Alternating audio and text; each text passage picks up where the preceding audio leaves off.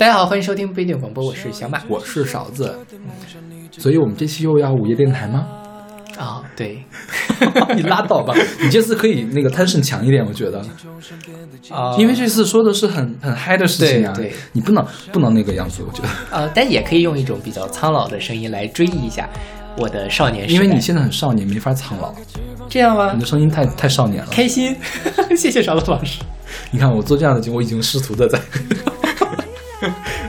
OK，在在在取悦你，你不觉得吗？谢谢什么。这是真的，是真的，就是你你的声音还是蛮年轻的那种你比较难做出苍老的啊声音。，对，是上一期节目，我我后来又就是我们之前做的那个爱情的模样那一期节目的时候，我后来又听了一下，就是嗯，很做作，不 就是呃，跟我想象中的我自己的在那个时候发出的声音还是很对，所以以后还是打这种少年人设比较好，你觉得呢？可以。嗯，那我们这期来就来聊一聊我自己。OK 这期来聊一下也没有了，我们这期来聊一聊少年心气。嗯，这个其实为什么要聊这个事情呢？是为了致敬哈库 Radio 白电台的一期节目。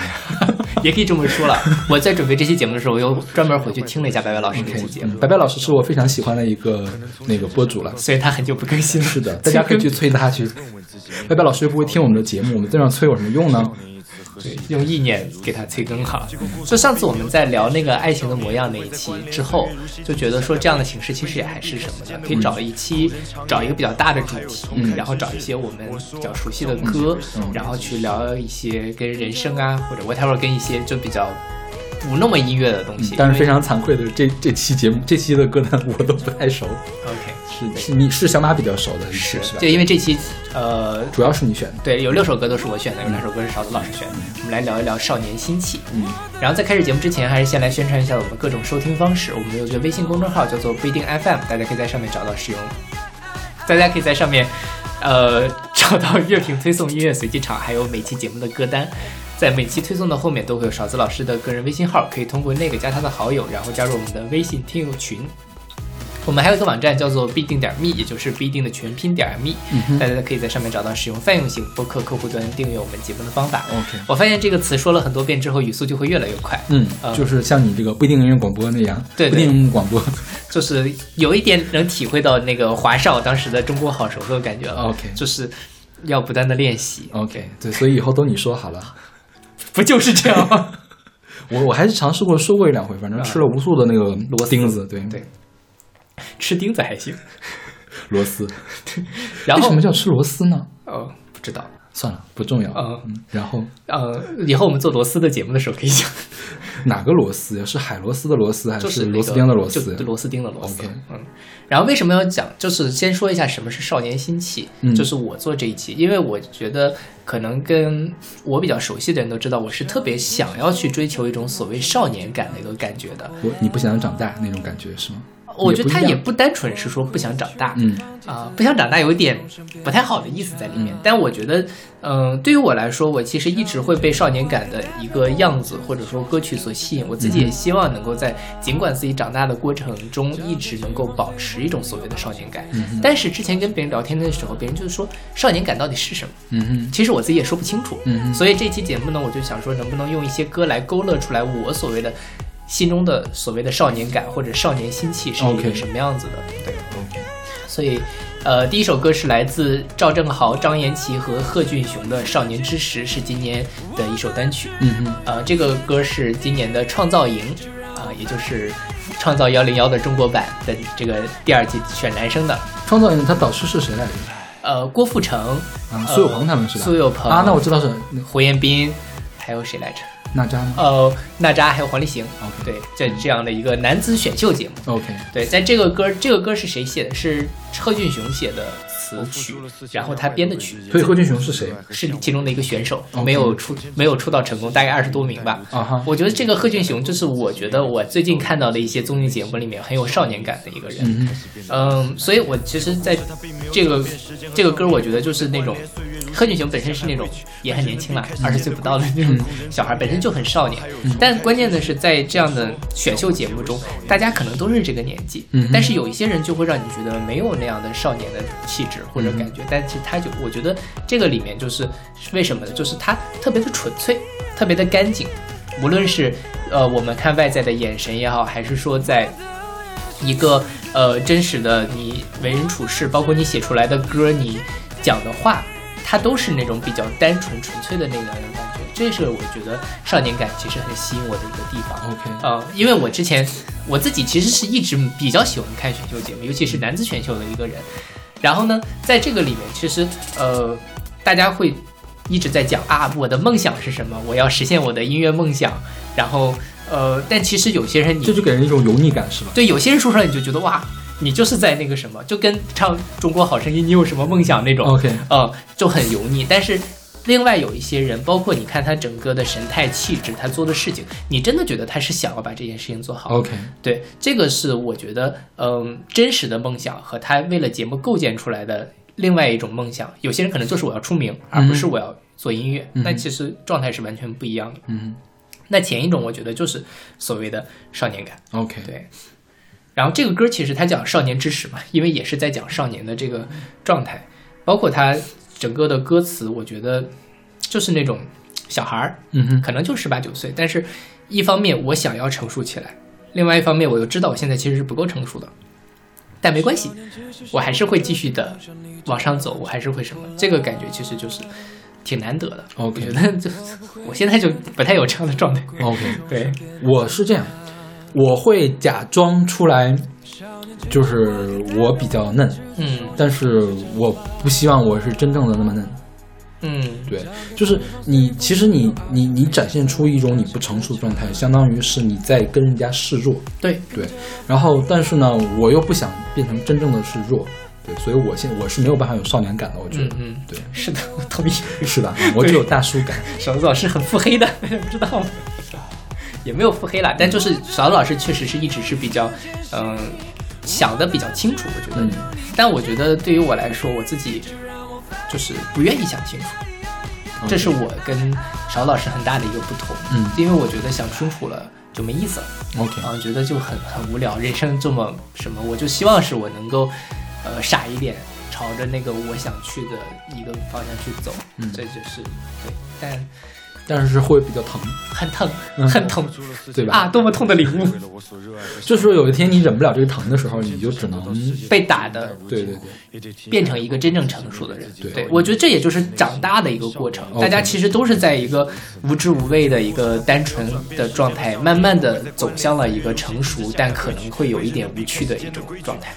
对，但我其实就是赖在第一个状态不愿意出来的那样的一个人。对很多人批评过我，但是说实话是我自己不想改。而且其实是动力没那么大，就是比如说，因为你现在才毕业嘛，嗯你之前都是学生，其实这方面要求没有很高，是就是将来你会遇到更多的人的时候，恐怕就需要做这样。对对对，尤其是你现在的工作可能还比较偏向这一点，是吧？是就是说，如果你纯技术，一个纯的程序员儿，OK，你怎样都 OK 了，嗯嗯嗯你不需要去太复杂。但是如果说你是一个跟人打交道的人，嗯嗯，就是你只能做到看起来单纯，是没法做真单纯。如果真单纯的话，会会死的，啊，那倒是。是吧？对对对。然后呃，这个歌儿就说到这个男子选秀嘛，嗯就是我觉得看选秀节目，我不知道小刘老师看选秀节目不看对，这小刘老师确实不怎么看综艺了。我自己看选秀节目，其实特别打动我的一个东西，就是他们所谓的这种友谊啊。大家，你你你你不知道你有没有感觉到，你年轻的时候肯定看过《超女生》之类的，对吧？我当时就觉得他们友谊特别的假，对对对，就是那种特别虚假的友谊。嗯但是对于我来说，我自己当时真的就是能被带进去。比如说什么九进八八进七，最后有人淘汰了，大家哭作一团。其实我也知道说，哦，可能没准家里偷偷乐呢，嗯淘汰的人不是我。嗯但是那个当下的时候，我还是会被他们感动。OK，我我我比较不太理解这个东西，我一直都不太理解，因为当时我看的，我看的最后一届完整的选秀是郁可唯他们那届的选秀，我不知道讲没讲过，咱们讲那个超女的时候讲过，应该是我还跟一堆本科的朋友们。去租了一个屋子去看那天的决赛，他们在那儿打麻将，我们在那儿看这个看这个决赛呢。就是当时就大家就讨论说刘惜君看起来很假，还是怎样怎样的。对对就是能一眼看出来他是假的，就是在表演是吧？关键是演不好，是吧？他要是说有章子怡的水平，就是他就算是演你也看不出来，是吧对？对。主要是他演的不好。是，嗯但我自己当然我看男子选秀比较多了啊、男子选秀里面其实兄弟情嘛，嗯呃，然后是社会主义兄弟兄弟情吗？不是就是普哦通的就是兄弟情情是吗当然现在这两年也会有拉郎配的这种事情发生前几年不会啊。？OK，嗯，然后呢，呃，我觉得其实对于我来说，是因为我自己在人生，尤其是我小的时候，有得到的真正的友谊比较少，嗯哼，所以我其实呃比较喜欢，或者是我心中是向往大家说有了一个共同的目标，大家在这个过程中，其实虽然是有一点对手的成分，但其实大家又是伙伴，嗯这种感觉其实是我特别心向往之的一个状态，因为我上大学之前，我的友友情的部分就比较贫乏啊、所以啊那我可以理解。对，我自己看到这个东西，我就会特别的被他感动。因为我的友情比他们都要好很多。就我真的是没有，尤其我上大学之前真的是没有这样的事情。我跟你说过？我过生日的时候可以收到四十份礼物，好羡慕少老师，好当然难过。当然，当然，我也我肯定也会送送出去四十份礼物的，但是会有的人四十份礼物给我收到，所以归根到底可能是我性格的问题，因为我也不怎么给别人送礼。也也不是吧，就是关系好，对，就是关系好。是，其实我当时给很多人讲题呀、嗯或者是什么的，我也给别人讲题，但就是没有人送我礼物。你知道吗？我当时我跟我们班有几个女生关系特别好，就是我前座后座，当时会那种这一自习课就每每每周会有一整个自习课去给他讲题去。然后我们因为我住在外地，我们本地有一个女生，她办那个庆功宴让我去，但是我的火车晚点了，她就等着我，她就没开始。但是她有男朋友的，我我这个我们没有那种关系啊，但是等等得她爸爸很很很生气，说这么多人都等着呢，嗯你等着一个人，他说就得等等那什么，就我是有这样的好朋友的，相当于是，嗯，好羡慕勺子老师啊，嘤嘤嘤。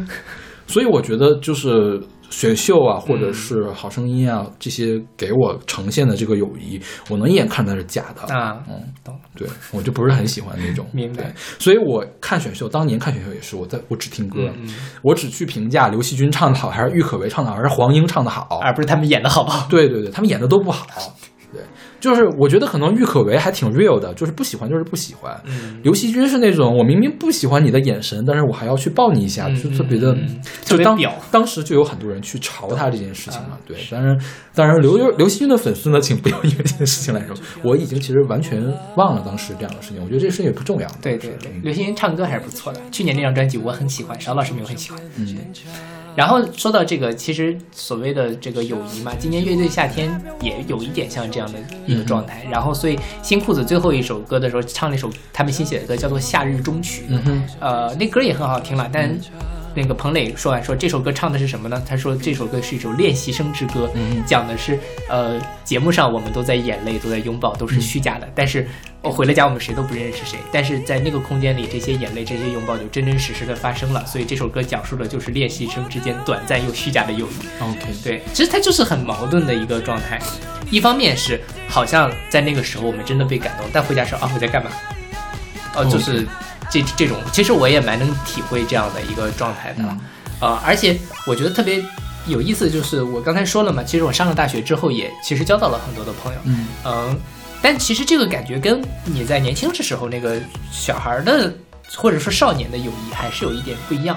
我现在的朋友变成什么呢？大家就像戒酒俱乐部一样，每天出来这这这这戒酒俱乐部。呃或者喝酒俱乐部吧反正类似就是大家都在告解生活中的不如意这种东西，它是一种稍微有一点负面的抒发，当然这个也很重要了。但就是大家一块儿去做一些比较开心的事情的这个状态其实蛮少。哎，我跟小马的好不一样呀！为什么我的朋友圈子都是大家聊最近开心的事情？我没有哎，我的因为我跟咱们群里面其实有一波人，啊。就是大概每个月吃一次饭的那种，对。就大家都很开心啊。就算是聊不开心的事儿，其实也蛮开心的。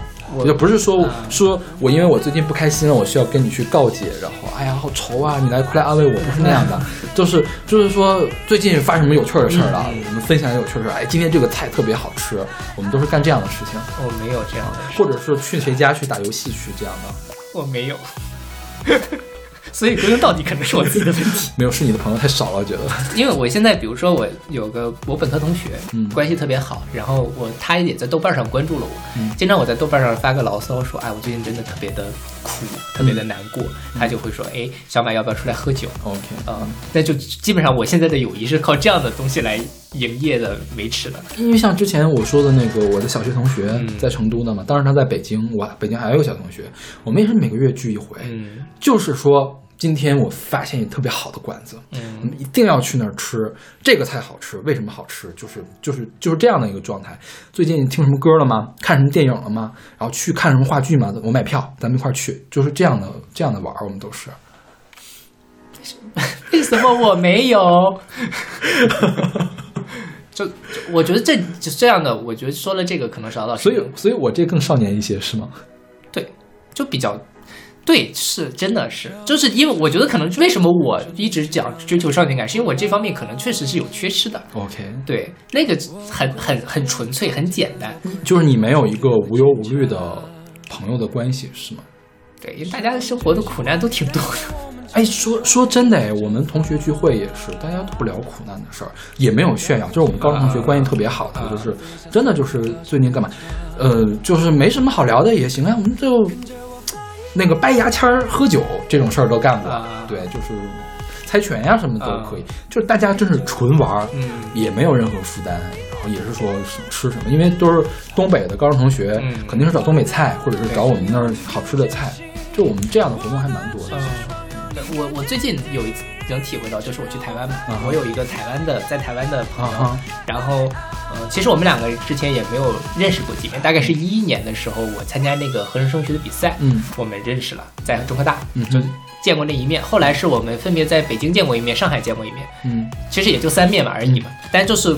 呃，一直是一直在网上有保持着联络，但也不是很频繁。这次我去那边，基本上我见到他，我们就去到处找酒喝，然后谈天说地，来聊台湾、聊大陆、聊各种各样的事情。我觉得那个是我好久违、好久违都没有感受到的那种。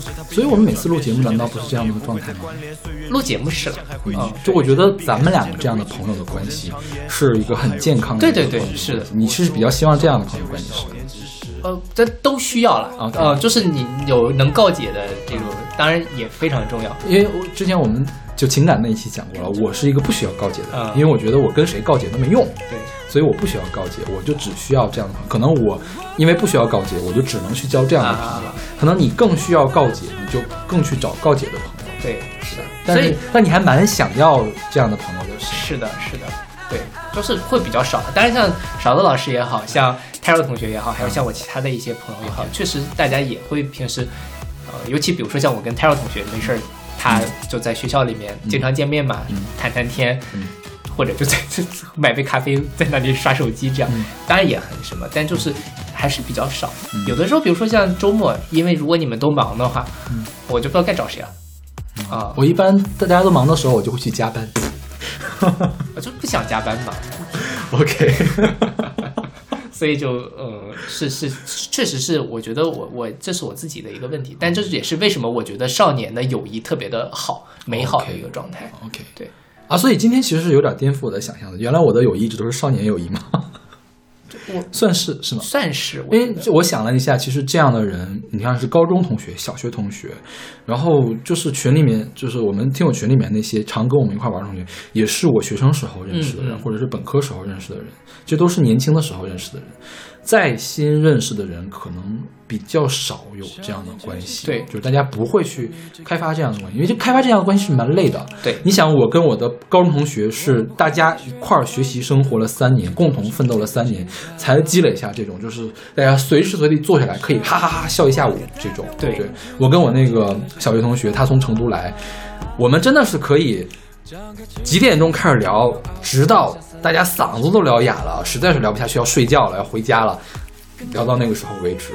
就是，但是那是因为我们有很长的这种年少的时候的这种交情在那里了。嗯，对啊，你像我，我觉得也是我读了研究生之后，其实认识的朋友就变少。嗯，以前可能像像你也好，泰若同学也好，都是本本科的时候认识的对对，所以那个时候能维持过来的都还是什么？OK，所以少年的友谊才是比较珍贵的是。是的，对。长了大长大了就没有友谊了。不是长大了之后，其实你你要留一些余地的，啊比如说你同事，你毕竟是有利益纠葛的，对是吧？对或者是说你呃合作的伙伴，就其他公司的合作的伙伴，大家可以平时嘻嘻哈哈的，但是是有保留的，毕竟我们屁股不坐在一里，对对一起是吧？对，就是有些事儿不能那么掏心的感觉。是对面对自己早已为成熟的内心。嗯，为什么这期节目也聊成了这个？对对，对别开始开始变丧了，我们我们要我们贪胜强一点，我们要开心一点。好的，那我们哦，再说回这三个人哈，贺俊雄是我这里面非常非常喜欢的一个选手，他就是刚才说了很有少年感，而且像这首歌词曲都是他写的，然后编曲也是他做的。像刚才我跟勺子老师闲聊的时候，他说勺子老师说这首歌整个制作水平还都都还就是他的曲和制作我都很喜欢，演唱我也很喜欢，对，就是超出了我对偶像团体的预期。嗯，因为可能我之前听的偶像团曲都是什么 AKB 呀、什么的那种感觉，生男孩儿什么的那种感觉，就是那种期望。这个其实已经超过了我的期望了。是，然后像这里面赵正豪，赵正豪也是一个 vocal 推，就是你觉得他前面唱的比较高的那部分都是他唱的。OK，然后呢，张颜齐是那个 rap 那一段 OK 张颜齐是出道了，他最后挤到了前十一，然后 OK 对，但就是呃他们那个团叫什么？Rise 啊？Rise 是对他们 R I R E S S E OK 对，就呃那么回事吧。OK，他们新专辑我还没有听。嗯，但反正就我觉得，呃，贺峻雄，大家可以去，虽然他这个节目已经结束了，大家可以去 pick 一下他，OK，呃，看一看。说出我的名字。OK，那我们来听这首来自赵正豪、张延齐跟贺峻雄的《少年之时》。哦，对，后来他还有个合唱版，但我觉得合唱版没有这个好听。OK 给，大家找这这版来听吧。嗯，少年只是守护着的梦想，逆着洋流乘风破浪。我不会再选择放弃自我困境，重生变得坚强。少年只是花开，代表我们赤子雄心，何时绽放？张开翅膀，随风自由翱翔，飞向森林，放声歌唱。跟着我 fly，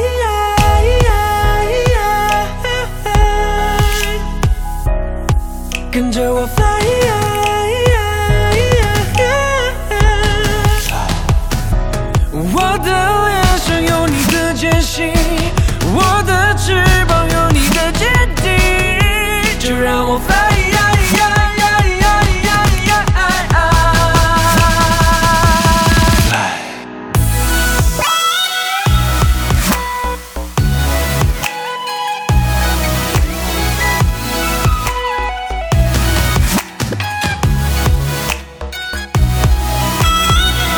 付出了四千两百多个日夜，为了我所热爱和向往的一切。可能从前只想得到世界的回应，但如今也得停下来问问自己，面对自己早已为成熟的内心，少年一词何时已开始变得如此难言？结果故事它并没有转变，时间和少年也不会再关联。岁月如洗，金之向海汇去，没人能避开时间的规矩。古人常言，花还有重开之日。我说，朝暮皆为少年之时。跟着我飞。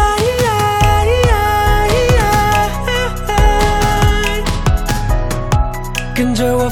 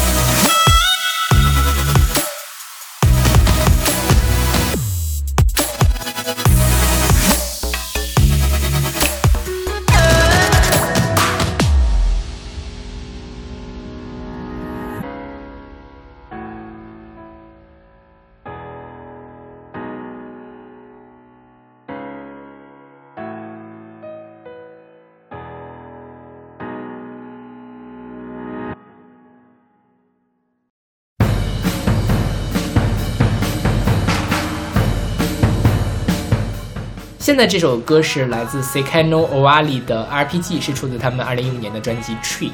世界末日这个对的是吧？对，世终叫中文叫世世世世界终结嘛。对，其实就是世界末日的意思。对，这个歌这个团其实我们之前选过他单人的那个，就是他主唱 Fukasi，嗯。就是声带会，嗯。他当时选的他的一个什么，呃，跟是是后来做了一个 mix，还是哦，他采样了，嗯。有一个类似于初音的 Vocaloid 采样了他的声音做了一首歌，当时我们好像简单的介绍过我怎么一。点印象都没有了这个事儿？呃，这好像不重要不重要呃，做江南那一期的时候，讲什么苏州 whatever 苏州恋曲之类的一个歌，啊、我一点印象都没有了。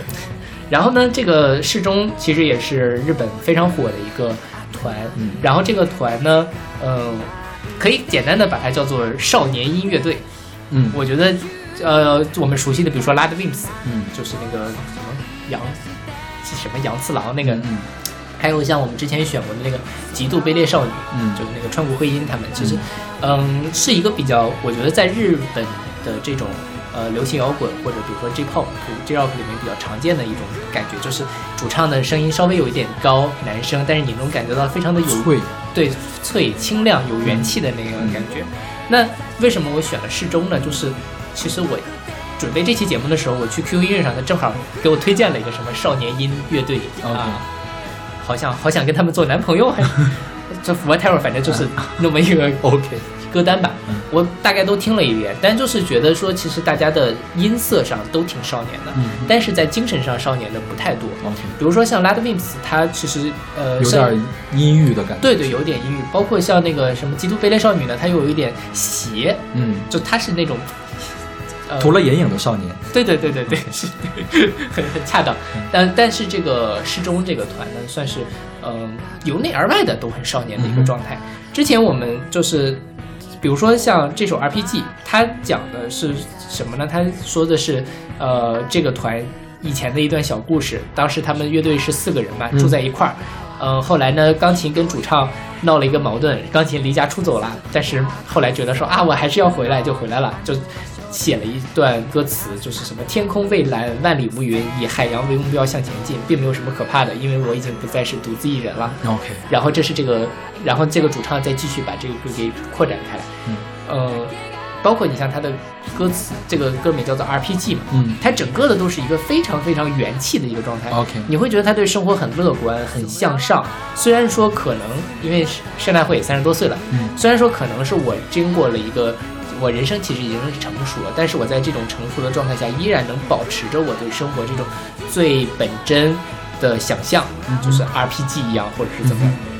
这其实是我觉得少年感很高级的一个形式，就是是我历尽千帆之后，我仍然能够保持我心中的那份初心。OK 所以我就特意选了这个嗯适中的这个歌。OK。说起来，这个日本的少年音哈，就是我们之前在选歌的时候，就是做节目选歌的时候，小马负责中文歌，我负责外文歌，然后我们两个都可能会选日文歌。那我但凡选了少年音的日文歌，一定会被小马选上。嗯一开始我是这样，就是我比如说我想确保这首歌会被选上，那我选一个日本少年音的，小马肯定会选的。啊，如果说我有三四个日文备选，但是我有一个更喜欢的，我一定会把这个少年音给去掉。你懂吗？我懂，你懂吗？因为小马会无条件的去 pick 这个是少年音，因为他就是喜欢这一口。是，然后我就发现，哎，我们最近的日文歌怎么好像都是一个调儿呢？就是 对，是的，因为我确实会，呃，咱不说他的精神内核怎么样，嗯听这样的歌之后，你就会很开心，元气满满。对，元气满满对，。我呃前阵子我拿了我的毕业证，嗯就是嗯折腾了好多天，你要办手续啊、离校之类，其实挺累的。嗯。拿了毕业证之后，那天也没有特别开心，嗯。然后我正出来租房子了嘛，我就在旁边吃了顿饭，在那儿听那个《西海之声》，嗯。也是讲少年兴起，我在做功课，他正好也放了一个这个团的歌，嗯哼，哎呀，我真是我就在街上跳起来了，天哪，就是非常的一下子就开心起来了，就被是你是你。对，就就被加了油一样，那天的阴霾一扫而光。OK，所以我觉得这样的歌对我来说，就是我又特别想要成为的一个状态，嗯。然后又能给我打气的一个什么，嗯。对。但可惜的是，这样的声音其实也是可遇不可求的，嗯。不是所有人都能够有这样的一个呃精神上和生理上的这样的少年的状态。是，对。其实有很多人，就是十多岁的时候就一副好几十岁的样子，对呀、尤其是欧美那边，比如说 Adele，啊。Adele 的十九，就是十九岁的时候做的专辑，你觉得他是三十九的时候做的？是的是的是的，二十一，Someone Like You 嘛，怎么能是一个二十一岁的人唱出来的歌呀，对。对。对，但就很成熟，是吧？很沧桑，主要是。对，在在在这个国，就是日日日本会多一些。像我觉得在我觉得台湾其实是不是很多，也不少吧？也有一些，对嗯。大陆这边，我在想大张伟其实是一直是他的声音是那个状态的，包括你像现在听，你甭管他唱什么歌，他的声音还一直是他年轻时候的那个状态。OK，虽然他唱的歌有点，嗯，嗯。就对，但是我年轻的时候就是很少年。对对对，是。一会儿我们讲到朋克的时候，可以再专门说他。然后这个歌还有一个，就是我觉得少年其实都多多少少都有点中二了。是，啊、就是我年轻时候也我觉得也蛮中二的，就是嗯咱们做过中二那一期节目，对，就是要世界和平啊，嗯或者说我要成为市一工啊，你要成为十一公呀？你怎么你怎么讨厌？就是就就我要成为我要成为大科学家啊之类的。成为大科学家，不要成为十一啊，对我也就是那个时候，其实你现在想想，有些想法真的很可笑，嗯你没有估计到这件事情的难度是什么样子，嗯但这样的状态也挺好。其实我现在想想，呃，我觉得对于我来说，我其实是生活，我自己感觉哈，蛮，我自己觉得我挺实际的，所以我其实想往你 笑什么？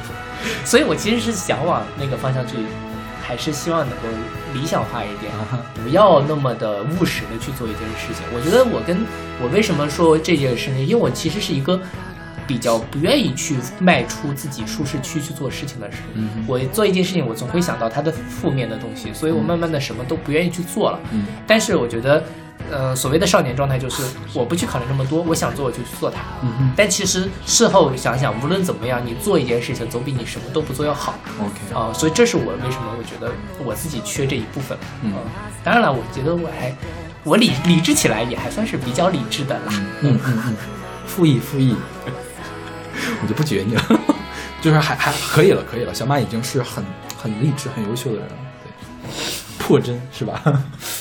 OK，我已经搞不清楚爽老师到底这是个什么样的态度了。我们来听这首来自 Sekano Owari 适中的 RPG。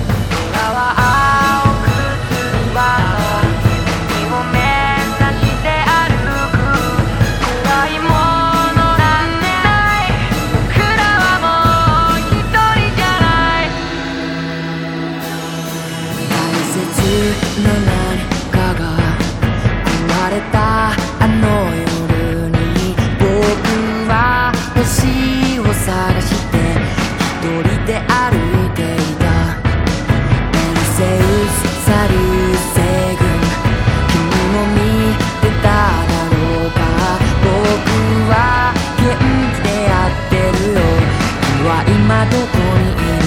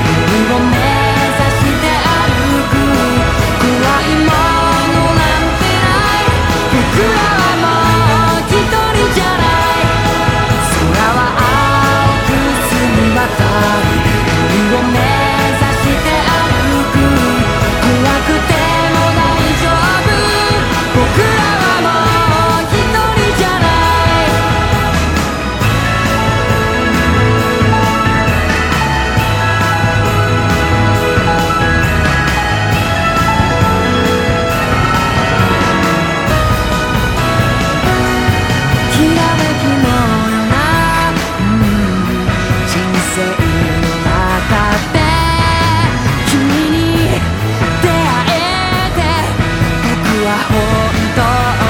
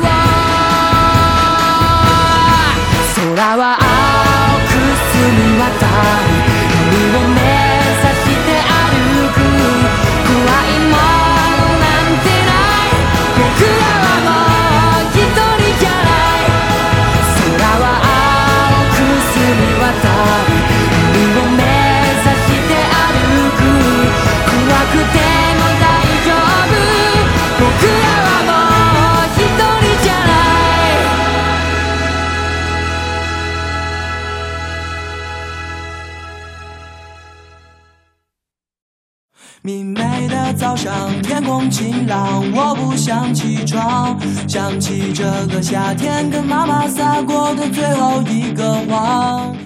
现在这首歌是来自葡萄不愤怒的《迷途未返》，是出自他们二零一五年的专辑《迷途未返》。你刚才说被加油是吧？其实我并不是很喜很需要被加油。我什么时候需要被加油呢？是在跑步的时候。嗯比如说我跑了几千米，跑不下去了。如果说耳边突然出现了这种歌，OK，我就 cheer up 起来了，嗯我就可以继续跑下去。对，我特别需要用朋克来给我力量对，对就是有强度、有速度，然后又不是过于激烈的那种东西，来给我一个力量做事做下去。对但是这个可能跟少年感关系并不大啊，这是音乐性上的对。而而且那个朋克呢，不能是那种就是社会朋克，就是特别政治的、特别苦大仇深的朋克，就是就是生命之饼那种朋克不行，得一种少年朋克对对才可以。所以所以这就是少年嘛，少年感嘛。嗯对。呃，这个葡萄不愤怒是今年的一个乐队的夏天里面的一个乐队。嗯哼，然后呢，他在正片里面大概被剪的只剩下三十秒钟了。就三十秒钟。嗯，但我后来又找了他们的歌听，嗯我觉得就是我很喜欢的那种少年的感觉。大家会说什么呢？这个里面，呃，这个乐队夏天一共出现了两，就是很多朋克乐队了，嗯但成绩少都年朋克成绩都不好。少年朋克里除了他之外，还有一个叫熊猫眼儿的乐队熊猫眼我是不是今年也给了 A A 加啊，熊猫眼还有一姐呢。还是 B 加呀？反正给，我觉得还不错。OK 我觉得还不错。熊猫眼他在唱里面唱的是那个我要吃烤鸭，啊、就特别像是后期的画儿唱洗刷刷什么我的果汁分你一半儿之类的。嗯像这个迷途未返呢，又像比较早期的花儿，嗯，所以我觉得就是说花儿对于这些玩儿 玩朋克的人来说，影响很大？对，影响非常的大。像这个歌儿，就是我感觉它叫迷途未返嘛，然后包括它整个的歌词也非常的直白，说想起这个夏天对妈妈撒过的最后一个谎。一方面它又很生活，很生活很年轻，嗯。另外一方面他又把那个年轻他的这这状态就是升华出来。对勇往直前，永远不退缩，就是我不撞南墙不回头，我要冲着我这个目目标勇一往勇往无前的那个给冲下去，这个就是少年的那个感觉。其实跟我刚才上一排讲的那个事情有点像，就是你有一个目标，不要想那么多，你能不能做成就去做它，嗯，然后总会有收获的。嗯，我现在就觉得说，我年轻的时候真的是有很多机会我错过了。我本来可以用来有很多精力去做很多事情，但是我那个时候就光顾着伤春悲秋了 OK，啊、有得必有失嘛。我觉得伤春悲秋也不是什么坏事啦。呃，你觉得是坏事吗？就是就是有得必有失嘛，是对？对对，但多少我觉得是有有有一些遗憾，就是我觉得我上升必须有点过了，过度了啊，就是我我同意，嗯我同意。对，那个时候就是，比如说我，我玩社团这种事情，嗯或者什么，其实都是我上了研究生之后才开始做的。我本科时候有很多，本身有很多机会或者怎么样，但我那时候就没有想到说要什么，我就容易想到那个负面。但是我现在反而觉得说，有什么事情你想去做就去做，做就比不做好，做就比不做有收获。比如说，就像咱们上一期节目讲的，我去看演出、看音乐节，包括我去台湾，其实我都纠结过要不要去。嗯，因为就觉得啊，自己也去，然后又很花钱，又要做攻略，好麻烦，就就很容易就放弃了。但后来还是朋友鼓励了我，然后就说这去吧。然后我去了之后，真的是觉得去了一趟太值了。但有可能，如果那那根弦儿就是一念之间的事。对一念之间我选择不去了，那我可能又过了一个非常无聊的国庆节。对，那你可以跟我去简单生活节呀，啊、你会跟我去吗？不会。为什么 如果没有去，我就回家了，哦因为我本身是打算要回家的，因为 OK 好久没有回家了。？OK，对，但就是觉得确实是该做就要做啊，嗯呃，不要犹豫，犹豫没有意义。对，在天天在屋里闷着也没有。我现在能理解为什么你特别想做这期节目，就是你你考虑一些事情，我没有考虑过。嗯就是比如说去不去这个事儿，我没有把它跟少年感联系到一块儿去。我去上海也是，我是因为我那段时间不特别忙，我现在也特别忙，但是我总觉得这个我忙可以无限的忙下去，我可以把七天全都安排上工作是可以的，但是难得有一个休假，我也可以七天，我也可以回家去见我爸、见我爸去、见我奶奶去。嗯但是我总觉得好像是应该给自己留一点时间，我是非常临时的就决定去上海了。嗯去上海干嘛我都没想好。嗯我本来买的是简单生活节第二天的那个火车票，后来一想，然后我就联系了一下上海的朋友啊，他们都没空，嗯就我就非常的生气。那我看吧，可以干嘛？我可以去哔哩哔哩 World 去看漫展，可以去简单生活节去听音乐节。那好，那就权衡再三，去听一下音乐节吧。好久没有听音乐节了，然后也是非常临时的，前一天晚上改了签，然后买了音乐节的票。就是我还在，本来我计划的是加好几天班的嘛，我就是十一那一天晚上加班加到凌晨，把事儿都干完了，然后第二天休整了一下，第三天去那什么去了上海。对。但我我是没有把这个事情跟我的少年感联系到一块儿，啊你没有这么多纠结吗？你在做这个决定的时候，纠结。但是我我我我没有想到这个是一个少年感的少年感的一个体现，对对对，嗯嗯。就是可能我少年的时候也没，也是很纠结的一个人。对，哎，我觉得你这个说的是，就是我少年时候也是很纠结。我觉得我少年比现在纠结。啊，就少我少年的时候，可能就是焦虑的事情比现在多。我觉得我越小的时候越焦虑。你知道我最小的时候，小学的时候就在焦虑什么呢？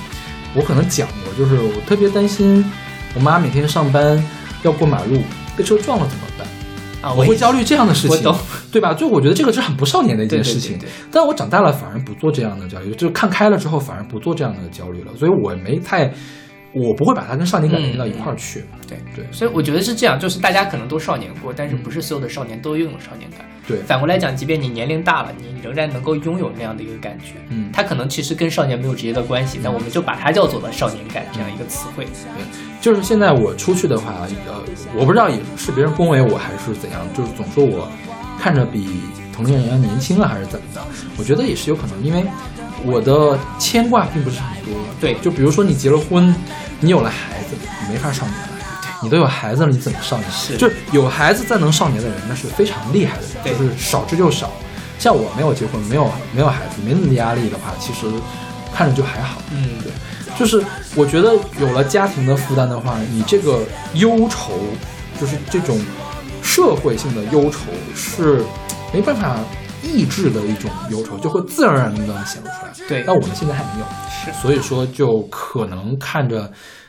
有人说有那么点少年值，但是我还是不知道到底是在恭维我，还是还是在怎样 OK 是吧？啊这我觉得就是你的精神状态确实是跟你结了婚的同龄人会很不一样。OK，对，因为我也曾经在带实验课嘛，有有我的学生助教有事儿，他找了一个他的师姐，然后他就把我当成另外一个学生助助教，差点就管我叫师弟了。其实我非常开心，你知道吗？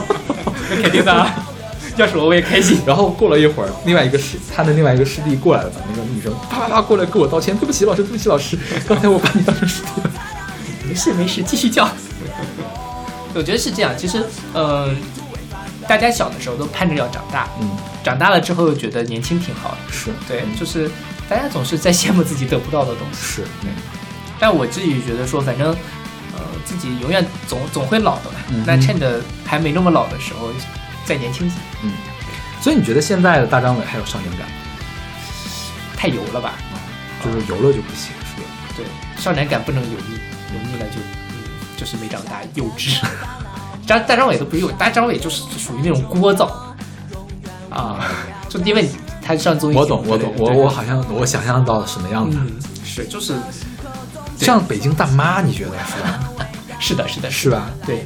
但当然，作为综艺节目来说，他当然需要个大妈，是对，总得要他确实有很多的效果出来。总得要有郭德纲的人是的人物出现。是是，但就是跟我当初想，当初我呃也不是，其实我听话的时候我也不年轻了，，天天挨揍的那大张伟一样。对对对是。呃，然后说到这个朋克啊，我觉得朋克是一个特别少年的一个状态，就刚才你说那种流流行的少年朋克那种感觉，对嗯对，就是呃，听这样的歌也是能给我带来很多的力量的。就是哇，人家都在讲迷途未返啊，就是我撞南墙我也不回头嗯多好啊！OK，对，虽然我自己现在做不到啊，就只能羡慕羡慕，因为因为得不到，所以喜欢。是得到了就对对对，是吧是的，是的。得到了，就是说不撞墙多好呀！你看他们多聪明，他能看着这墙都不往上撞，你看我都往上撞了，可能心里有印象。哎，但我现在其实觉得我还是在往往一个墙上面撞，人生中很多事情还是在走走这条路了。呃，whatever，以后然后再说呃朋克，不是说这朋克都都剪的差不多了吗？我觉得跟朋克这个艺术形式有关系。朋克的特点就是说，要求所有人都可以唱，嗯，也就是说它的门槛儿比较低。对你只要会几个和弦，吉他会几个和弦，能整出响来，那个旋律写的多直白，歌词写的多直白都无所谓。这样一般他们的唱功都不会太好。嗯唱功不好呢，在现场就很吃亏。嗯就尤其是这种电视现场，就是没有那种超大的混响给你掩住的时候，就特吃亏。对所以说可能会被弄掉。啊，就今年不是醒山也被弄对，醒山是醒山真唱呲了。OK 就是那个呲到修了音之后你还觉得不能听的那种。因为醒山今年的专辑我听了很多，就是因为我不是特别喜欢金属，没太听下去，对我可能就不会听了。OK，这个乐队夏天里面朋克真正什么的是反光镜啊。太禁忌了。但因为反光镜本身旋律写的很好，然后再加上他是第一个出场的，大家又有情怀，反光镜也很出名嘛，所以就进了，但也很快的被新裤子淘汰掉。啊，其实新裤子也可以算朋克的延续嘛，但是 New Wave 就是朋克研发出来的嘛，对。OK，那我们来听这首来自葡萄不愤怒的《迷途未返》。哦，对，说一下这个乐队，我觉得这个乐队真的非常非常的可爱。我关注了他们的微博，他们是哪个学校的？他们是北交和哪个学校的？我记得好像有北京的学校的是吗？对北京的学校，北京出朋克乐队啊，葡萄不愤怒，北交的 BT 论坛是不是叫葡萄呀？是吗？我不知是道。吧？北交的 BT 就叫葡萄。OK，是，可以去我因为我没上过北交的 BT 站。嗯，我可能记错了，反正反正有一个学校的 BT 站叫葡萄。啊，嗯，好。OK，那我们来听这首来自葡萄不愤怒的《迷途未返》。明媚的早上，天空晴朗，我不想起床，想起这个夏天跟妈妈撒过的最后一个谎。冰淇淋的可口加咖啡的苦涩，就叫做 growing up。可是为什么每个人都在渐渐离开我？我只想要去过自己一直想要的生活。勇往直前，永远不退缩。就算日落，太阳依然会从西边落。不变的是我迷途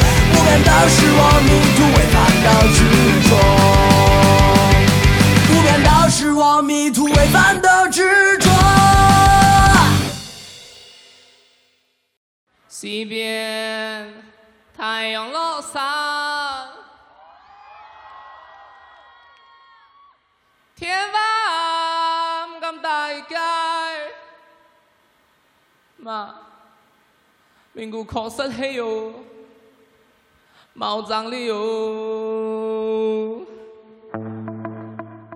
现在这首歌是来自九连真人的《莫欺少年穷》，是出自今年的《乐队的夏天》第二期的一个现场，嗯，九连真人还没有出专辑是吧？没有出。嗯，对，等着呢。他今年会出吗我觉得够呛，？OK，这时间有点不够用。嗯，对，但就是九连真人算是我看乐队的夏天的最大的惊喜，嗯没有之一。甚至我觉得九连真人一定程度上拔高了乐队夏天这个节目，因为其实乐队夏天最后真正被出圈的都是一些老乐队，嗯像什么新裤子呀、旅行团呐、这种东西，说白了都是一堆三三四十岁的人在上面蹦的，你会觉得哇，好心酸啊！嗯，中国摇滚后继无人了吗？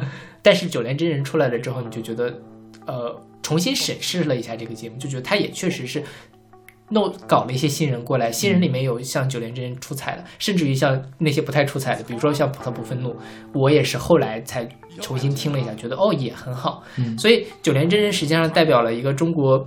在乐队夏天这个节目里面，代表了中国乐队的一个未来的一个方向就是还是有新人辈出的，还是有希望的。嗯哼，然后九连真人，当然我觉得应该是稍微今年没看乐队夏天的人应该也不多了，但小鹿老师没有看。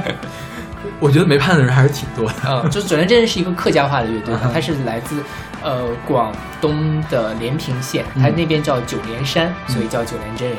其实这个乐队之前上节目之前，我觉得没有几个人听过，嗯因为网上就发了两三首 demo。嗯嗯，我听到这个九连真，我觉得啊，这个名字怎么中中二但后来发现啊，名字不重要，就是这个是他在这个舞台上出现的第一首歌。你这个一出来的时候你就被惊到了，嗯哇，他那可以唱的这么好，完成度这么高，想的这么细。嗯然后呢，呃，整个的编排也非常的合理，然后又不不停的给你一个惊喜，一直到后面，虽然后面有人说你一直唱客家话有点雷同，但我觉得它是一个很很一致的一个风格。嗯，他说白了，呃，就之前在上两期节目我们不是讲说，有些比如米粒人在做概念，嗯我觉得九连真人的概念也做得很好，他所有的歌都在围绕着一个阿明的人，阿明的一个虚构的人物来讲他的故事。OK，那这首歌《默契少年穷》实际上是一个父子之间的对话，就是阿明和阿明的父亲他们的一个对话。这个阿明的父亲说：“你闯不出去，嗯你就好好的乖乖的在待着。”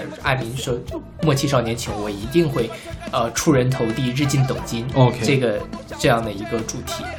对，所以呃，这其实我为什么讲一方就是莫欺少年穷，就是他是少年的时候，你其实是很容易高估自己的。嗯哼，不服输、不认命，我就是做什么事情我就是要去做，嗯然后我也要去，呃，别人说什么都不行，尤其是对父母来说，还会有一种逆反的心理，嗯就是父母说什么我就偏不做什么，他不让我做什么，偏要去做，这其实是一个非常少年的状态，所以你们少年还有这个状态吗？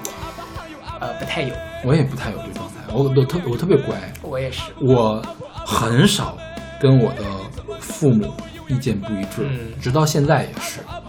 就算意见不一致，我会圆滑的让他看起来是一致的，嗯，我年轻的时候其实有蛮多跟我爸妈不一致的地方，但是会会会表现吗？我会忍着，我就咽下去了，但是我心中其实是会有很会有一些不满。嗯那后来我跟他们聊过一些，后来发现可能是我自己，他们其实对那个事情也没有那么大的呃意见。嗯如果我好好争取一下，也许能也能争取得到。嗯哼，但是那个时候就不懂嘛，嗯然后年轻时候也小时候也比较胆小，嗯不太跟父母去发生正面的冲突。嗯我跟我父母现在就是，反正我说什么就是什么，他们也不太去，呃，他们现在没有什么对我的生活有什么意见，都是我我去引导着他们 OK，的一些状态在往前走。所以，呃，就是，但我觉得很多人就是在经历叛逆期的时候，哎，你你你有你脑子里面有叛逆期这个概念？有。那你叛逆期的时候，你叛逆的点会是什么？我特别愿意跟老师打岔，啊哈，嗯，就是老师说什么你就是说我总愿意给老师挑错。啊哈哈哈，OK，懂了。对，就是我我，尤其是初一初二的时候，我觉得我们班同学都特别烦我。嗯，就是老师在那讲课，你怎么打什么岔啊就是那种感觉，就对好烦人就嫌你是是吧？就是的我，但是我当时就特别喜欢干这种事儿，嗯就是我直接一直到初二之前都是那种很骄傲的人，就是直到初三突然悟到了啊，做人不能这样，嗯嗯，然后突然就变了一个人。我不知道我有没有讲过这个事儿，没有没有讲过这个事儿吗？就是我们当时有一个同学，女生同学，初一跟我是同学，初二她转走了，初三又转回来了。她就觉得初一的我跟初三的我是两个人，嗯哼。对，就是我觉得可能是在那一瞬间嗯。成长了，但我觉得我年轻那个东西我，我也并不是很喜欢，我就我不觉得它是少年感，我觉得就是不懂事。啊，那个是不懂事了。对对。对。对，那可能，那我再往后可能就没有这种叛逆的，然后那个想要反抗的这种感觉，可能是因为我一直都比较顺风顺水，因为我学习好嘛，老师也比较纵容我，然后因为我也不给家里惹事儿。我都给家里惹最大的事儿，就是小学不完成作业，让老师告到家里面来了，这是最大的事儿了，没别的事儿了。那家里其实也觉得对我很满意，我也很乖，让我干嘛我也干嘛，也没有什么特别出格的事情，所以我跟家里人关系也很融洽，嗯就就 OK 了，就是所以就一直很很顺风顺水，没必要叛逆。明白。对，嗯，所以我其实也是不是很理解这种少年不怕天不怕地，可能再有一个就是我本来也比较胆小，嗯嗯我的胆儿小大概是我的那个小学老师，我的学前班老师给我弄的。我特别小的时候，我胆儿是很大的，就是比如说，呃，我跟我妈去南疆去玩儿，参加了一个什么什么地方组织的晚会，还是那种有录像的那种晚会。不行，我要上去唱歌。四岁啊，四岁，我要去上唱歌，唱了一首不行，要再唱一首。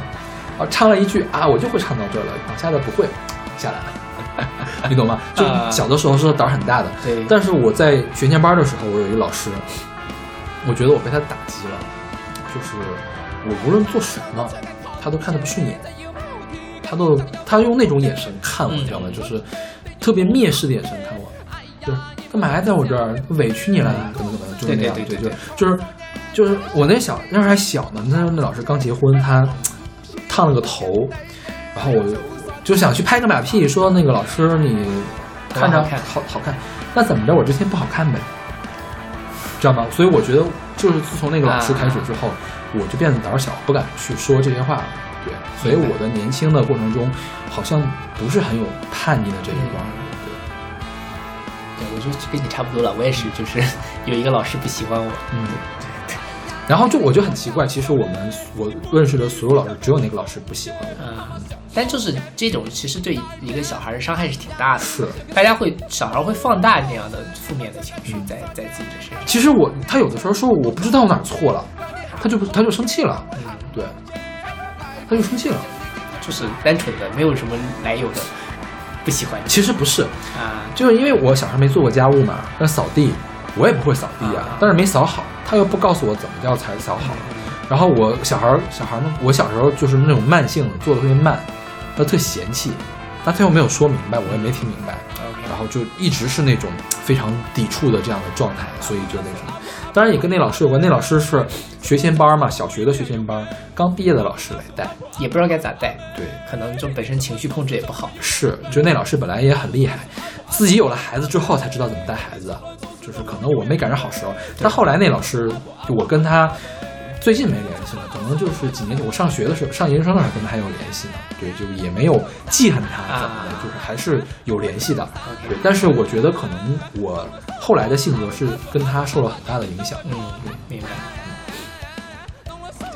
然后说这个《莫欺少年穷》哈，为什么选这首歌？我觉得其实这歌跟刚才那首歌虽然都是讲说我要，我我我要不撞南墙不回头，嗯但这个歌明显更草根一些。嗯，他讲什么我要什么出人头地，日进斗金，这就是一个非常草根的说法。纯粹的，就是非常单纯朴素的一个。对他，他没有那种非常说啊青春啊梦想那些东西，嗯我就是要改变我生活的现状，我就是要往上走，嗯我就是要闯出一片天来。对，但说说实话，少年心气，你都不认输、不认不服输、不认命，但大部分人最后都还是服输了、认命了。嗯啊、这是好多好多的那种，呃，影视剧里面或者怎么样，就是有那种你的少少年时期的那种特别仰慕的人，尤其是男性，你觉得那个时候他是挥挥洒自如、小混混，呃，江这个经历江湖风雨，能够成为那种非常牛的人，但是。镜头一转，十年过去了，他变成了一个小男人，一个被生活压得喘不上气来的那样的人。其实这就是大部分人生活最后的一个日常的一个状态。啊，我们年轻时候可能会有很多嗯大的梦想，或者说我们有很高的志向志气，但最后都是被生活打的打不起来。是。哦我最近在看那个金田一，啊你知道金田一吗我知道？金田一算是在柯南之前最火的这个叫呃侦探的漫画嘛。金田一的续集叫《金田一三十七岁记那个事件簿》，讲的是什么呢？金田一年轻是金田一的爷爷叫金田一耕助吧，是日本有名的名侦探，所以他高中的时候他就是以侦探出名的。就是金田一少年事件簿结束之后，大家都觉得他长大了之后会变成侦探，结果三十七岁的时候他就变成了一个公司的小职员。虽然他还是自带死神体质，嗯走哪哪死人，但是他已经完全不想做侦探了，就是一个房地产被老板打压的，然后天天无也不求上进的一个小职员。我觉得这个真是太真实的写照。对呀就年轻的时候，今天有一句话叫“赌上爷爷的之名”，赌上爷爷之名，就是就感觉热血沸腾嘛，很很就是要打打打败打败所有的这种这个罪恶的人。他还有一个宿敌那种，就是像莫迪亚蒂那种感觉，福尔摩斯和莫迪亚蒂那种感觉，要打败那个莫迪亚蒂。反正最后也把这个莫迪亚蒂给抓起来了。虽然中间的很多事情没有讲，但是到了三十七岁，镜头一转，他就变成那样一副平庸的样子。然后他当时跟他青梅竹马那个女生也没有跟他在一起，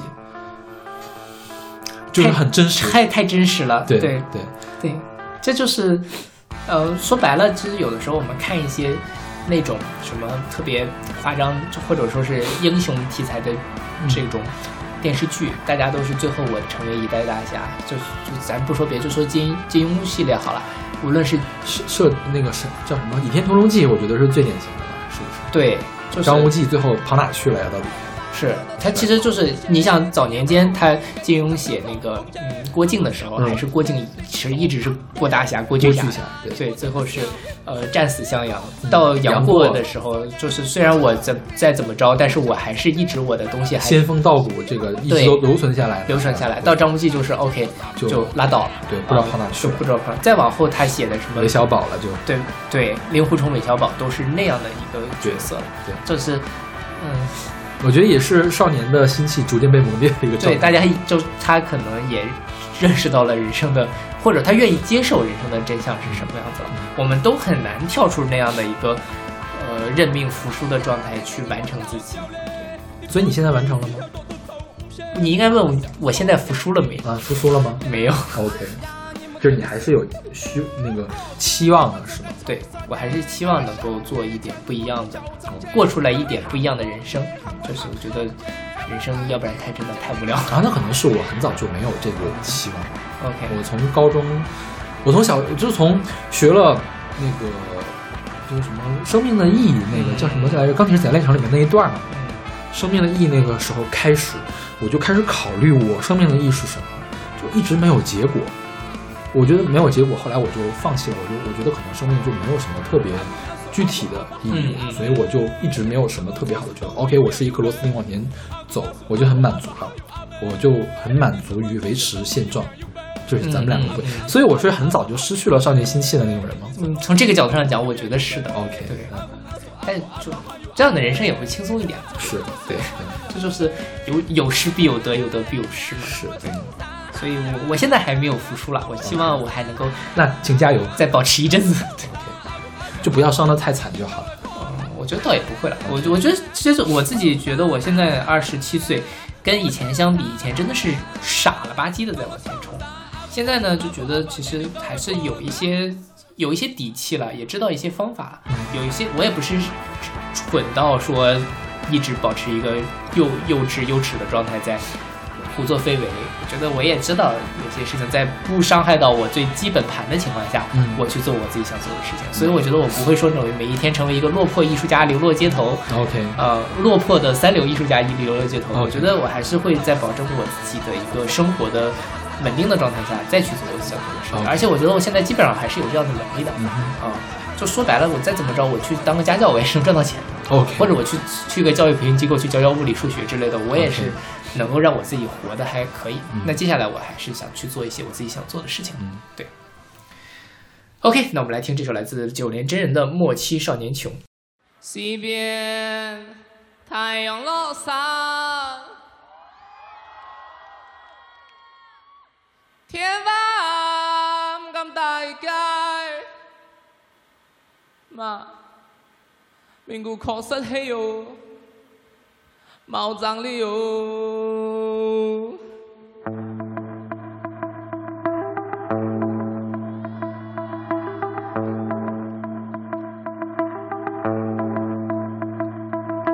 弄了上山，弄了下山，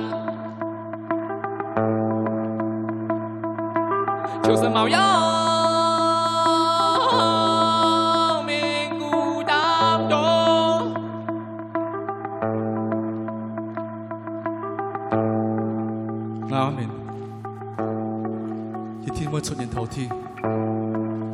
要戰鬥着。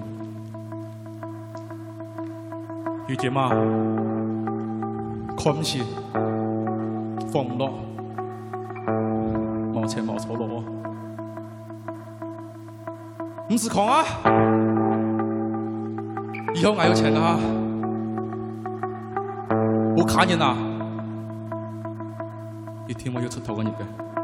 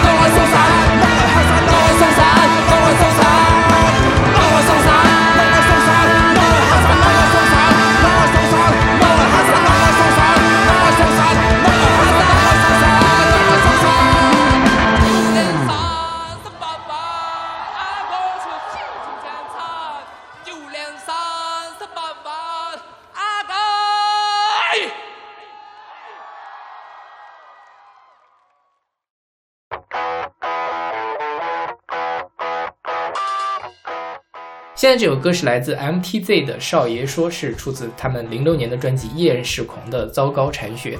MTZ 就是厌世狂的糟糕禅学的缩写，是吧？是的，但很很难想到了。对这个词我不认识，就是 Mason Straw Pist Terrible Zen，对，就不认识不认识这个词，没见过这个词。是 MTZ 大家可能不太熟悉，但是说到那个永动机乐队，大家可能会稍微熟悉一点。哎，他们跟永动机什么 MTZ 的主唱就是永动机的主唱 OK 所以这个声音其实很像的。？OK，呃，然后 MTZ 其实那个主唱叫白金嘛，嗯这是他们早年间做的东西，后来就是做永动机。永动机的风格其实也是一直在变，它有中中间这么一两张专辑是做那种京味儿摇滚，嗯呃，还是挺什么的。这两年画风就有点奇怪了，我没有关注他们，啊他们在做做什么？现在做日系的京味儿摇滚。日系的京味摇滚是什么鬼啊？就是它会有一些比较卡哇伊的元素放进去，好吧不是很能理解它的意图。呃 OK 然后呢，旋律写的也没有之前那么悦耳，嗯因为我觉得无论怎么说，像这首歌旋律上是很很好的一首歌，但现在的有点看不懂啊，我还可能还需要一点时间去接受它。但我是呃一直很喜欢永动机的这个什么。然后这个歌其实讲的就是那个哪吒的故事嘛，OK，对吧？所以哪吒其实跟刚才那个歌有点像，其实他也是反抗，嗯但他反抗的更彻底，他是彻底跟他父权和神权、王权都对搞，是的，对对对。所以呃，今年的那个哪吒的电影你去看了吗？去了你觉得怎么样？觉得挺好的。嗯，我我没有去看，但就是说我我我不知道啊，但就网上我看到一种评论，就是说他把当年哪吒故事里反抗父权的内核给削弱掉很多，就是可能是因为要迎合现在的口味，或者说他有一些什么样的考虑吧。但就像跟当年呃，就是这个里面采样的哪吒闹海那个动画片来说，是削弱了很多的。OK，对但我觉得哪吒这个故事，其实我们之前也聊过了，就是哪吒故事，其实我觉得精髓的地方就在我自己最吸引我的地方，就是他的反抗。嗯就是他挑，他很少你能够在呃中国的神话故事里看到这样的一个嗯呃反抗父权、反抗王权，我要去做自己的，就是我认为我是对的，我就要坚持的这样的一个故事，嗯其实是很少的。嗯但现在呢，就变成了我命由我不由天，嗯，那天是谁？其实可能就有点模糊化了。我觉得可能是更大的一个东西吧。嗯，对，但它它没有那么明确的指向性了，对吧？嗯它可能是我我的命运或者是什么样子的东西。嗯对，那反抗命运这个事情呢，当然它也是很好的一个故事了，嗯对，但跟我期待的哪吒的这个故事会有一点点的距离。，OK，所以我为什么选这个歌呢？就刚才那一趴咱们讲到了这个叛逆嗯或者什么，这一趴我想讲的是愤青的这个事情。OK，对，就我不知道你有没有愤青过，愤怒的青年。愤有啊，就是看看国家政策什么都不爽啊对对对是对。是，就是如果去翻一下我人人的私藏相相册，还能找到很多蛛丝马迹。我觉得赶快把它删掉，这个东西要留下当污点。那是什么时候呢？是本科时候？本科的时候，嗯尤其那个时候，就是我觉得对事情看的不全面，嗯嗯，谁说什么你都信。对，对，这个是比较麻烦的一个事儿，就是因为后来当了科学家嘛，就怀疑精神变强了，嗯什么事儿都想想是真的吗？凭什么是真的？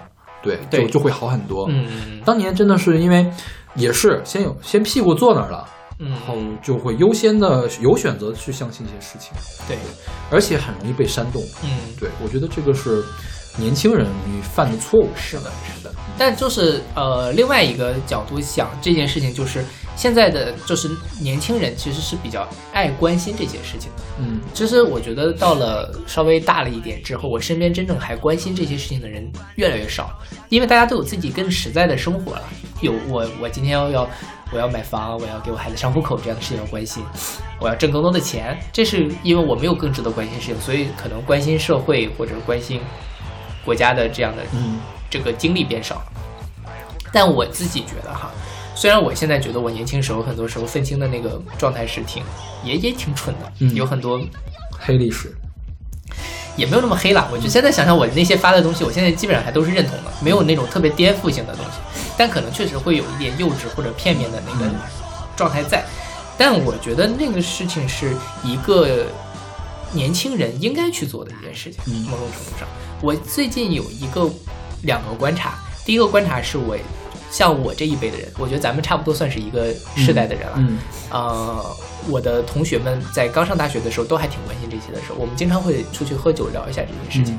呃，包括有很多人之所以要上清华，就是他觉得我要去为这个国家做这个做一些事情，我要去改变这个社会，嗯就是因为那个时候就是清华出了很多的领导人或者怎么样的一个状况嘛。嗯现在这些人基本上都放弃了这样的想法，呃，这是我的第一个观察。第二个观察就是现在的比我就比咱们更小一个时代的年轻人，可能在他们年轻的时候就已经不太关心这件事情，这是一个时代的变化，就大家更有更多的小我可以去建设了，然后这个东西在大家的生活中的比重就变得越来越少，这是我的，所以我觉得这就是所谓的少年感跟不是，就是脱离了少年之后，大家对这个事情的什么？所以我现在觉得很多现在的年轻人，少年感还挺在这方面还没我强。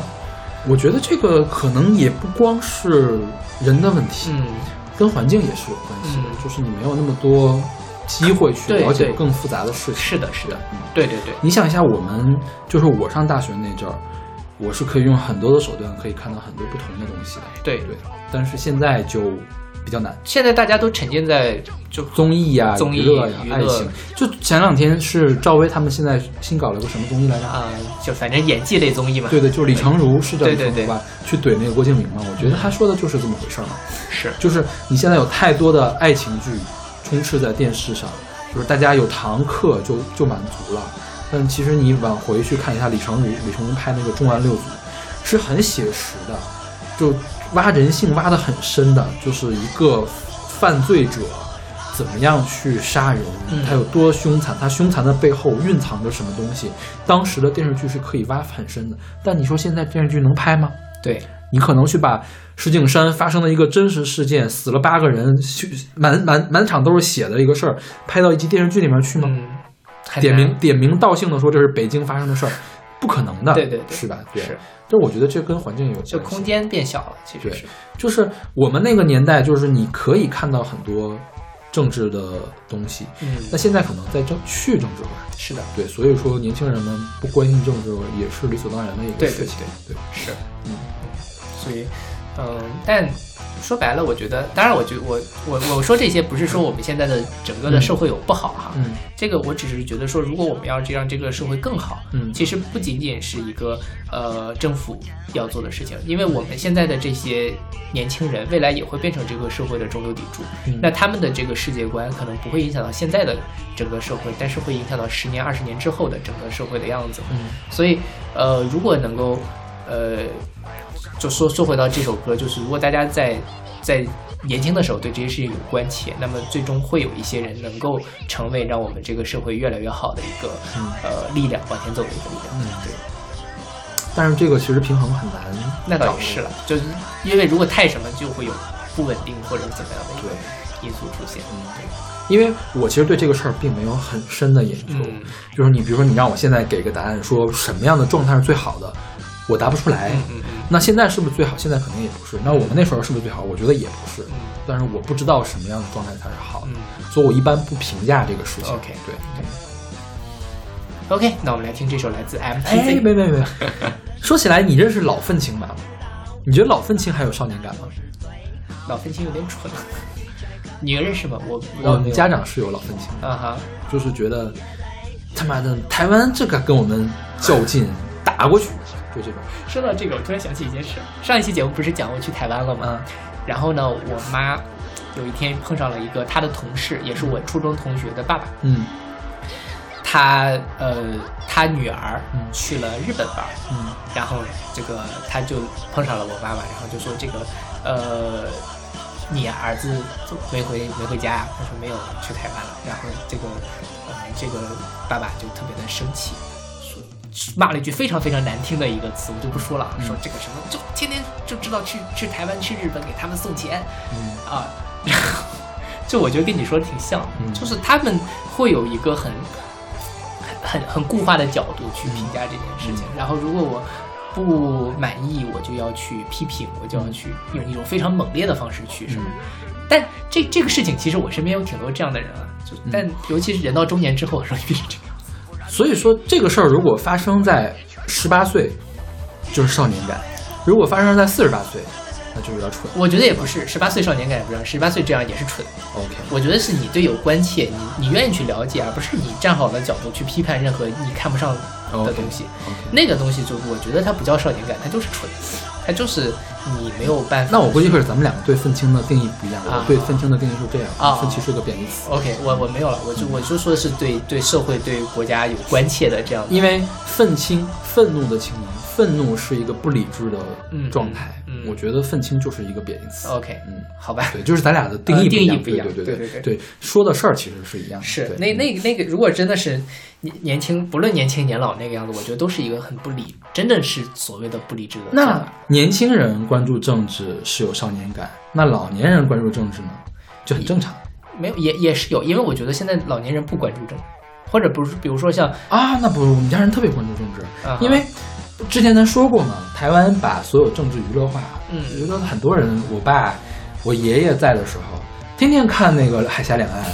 天天分析美国跟台湾什么样的政策，对他倒也不是说，他当然也会说就是打，因为我爷爷当兵的，嗯。我爷爷是参加过那个国内战争的第三次国内战争的，所以他说打，我觉得这事儿他一点都不蠢，他那个人就该说出来这样的话才对。对对对，但是他是关心政治的，我觉得有不少人关心政治，嗯，当然也有不少人瞧不上这些关心政治的。对。他说：“你关心政治有什么用啊？你能去帮做决策还是怎么的呀？台湾跟你有什么关系啊？对对对是吧？对对，就是会有两个人，我觉得关心政治人不少。嗯，你想啊，海峡两岸，我觉得没准是中央四台收视率最高的一个节目。”因为真的很好看。是吧？对啊，所以我觉得关关心政治人并不少。那我就其实我不是很确认关心政治跟少年之间有没有或者我我这么说吧，就是你真的说是，呃，我我自己为什么想到这个点，就是我说的，嗯在我长大的过程中，我身边的这样的人越来越少，大家对于社会的关切变成了一种远望式的关切。可能我也知道，但这件事情可能跟我没有关系。比如说打打台湾不打台湾这件事情，归根到底，它不是我的事情。就就对于我这我身边的这些人来说哈，大家是一种隔岸观火式的一个呃关注，而不是说我要真正去做一些什么事情去改变它。我觉得呢，我身边人还是在关注政治的，但是呢，就比如说，哎呦，咱这个事儿能聊吗？你可以说的隐晦一点。我跟你说一个事儿吧，就是说，我觉得爱国是关心政治的一种，嗯是吧？嗯，我的我的师娘在十一之前，因为我们我们组科我们师娘课题组今年是二十周年吧，嗯然后刚好赶上那个国庆国庆嘛，七十大庆，我们师娘专门请我们吃饭。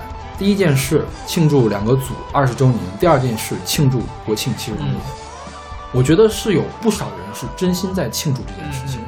对，就是我们吃饭，我们在有有有烤烧烤店嘛，师娘专门让他们放了一首《我和我的祖国》，他是，我觉得这事儿一点都不恶心。啊对对对这个事儿是他，我我我的师娘真心热爱这个事儿。我师娘特意解释了，说你们没有经历过改革开放这个时间，对，她非常感谢邓小平，非常感谢改革开放。没有改革开放，她上不了大学，她不可能上北大，不可能当一个中科院的教授。是的，对，所以她是由衷的感谢祖国给她提供了这个机会。嗯我你说这算关心政治吗？然后呢，呃，这个当然，所以所以说他会在很多事情上的表态，他跟国家的是一致的。比如说香港问题，比如说台湾台湾问题，他会去评论这些事情。然后最近怎么怎么样，那就应该怎么怎么样。嗯他也是经过考虑过之后来做这样的事情。我身边有不少这样的人，但我不知道他有没有这么深邃的考虑，因为我确认我的师娘肯定是经过这样考虑。嗯我师娘是一个逻辑很缜密的一个人，嗯但我身边表达这样态度的人很多，就我朋友圈里面可以看到，经常可以看到这样的态度。我并不认为他们不关心政治，嗯，对。那你觉得这个算少年吗？算少年感吗？嗯，你觉得少年一定要反叛？不是反叛，嗯就是也算吧，我觉得也算。好，我要去表扬我的师娘，你是一个有少年感的人。你师娘也不会吃这一套的。是，我是有师娘少什么年少年，会骂我一顿。就是我我我我的意思就是，我觉得我身边嗯嗯关心政治的人人不少，对，对，而且他们很爱国，嗯他们关心政治的人真的是不少的。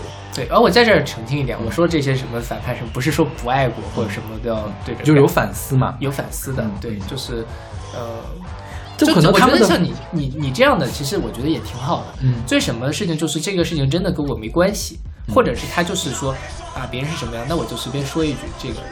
这样的人其实我觉得在我身边哈，像当然我身朋友圈也会有你这样的人，我我觉得我觉得咱们两个朋友圈是不太一样呀。我朋友圈也有很多像你这样的，嗯但更多的我觉得是就是啊说什么我就支持，说什么我就同意。哎，我觉得他们还真不是那个，就比如说大家都脸上贴国徽什么的嘛，我觉得他们还真不是说为了炫耀哦那个那个我他们是真爱。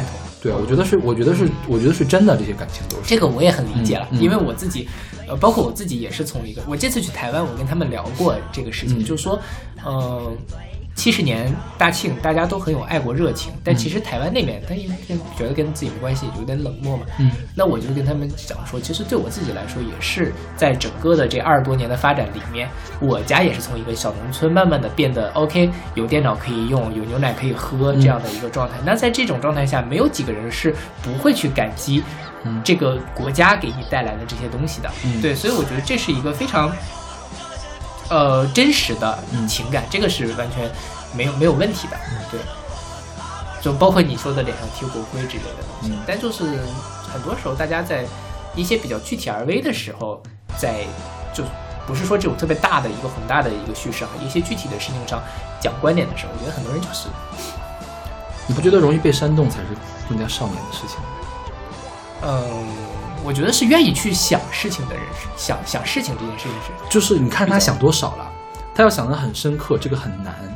大多数人呢会想一点，但是很容易被左右。嗯嗯，但我觉得这个其实少年也蛮容易被左右的。是对，对，因为毕竟心智不成熟。嗯对，但我自己反正我我我为什么觉得这还是一个好事儿？就是我觉得还是要去想，嗯想好过不想。当然你想的时候，当然是以像你说的要。呃，有有自己的能力，或者是有自己的判断力的去想，而不是说被煽动，无论是往哪个方向去煽动，我觉得它都是一个比较不太好的一个事情。嗯嗯，这趴我就聊到这儿吧，要不然我觉得 越越聊这个事情，这个节目播下去有点危险。OK。我们来听这首来自 MTZ 的《少年说》。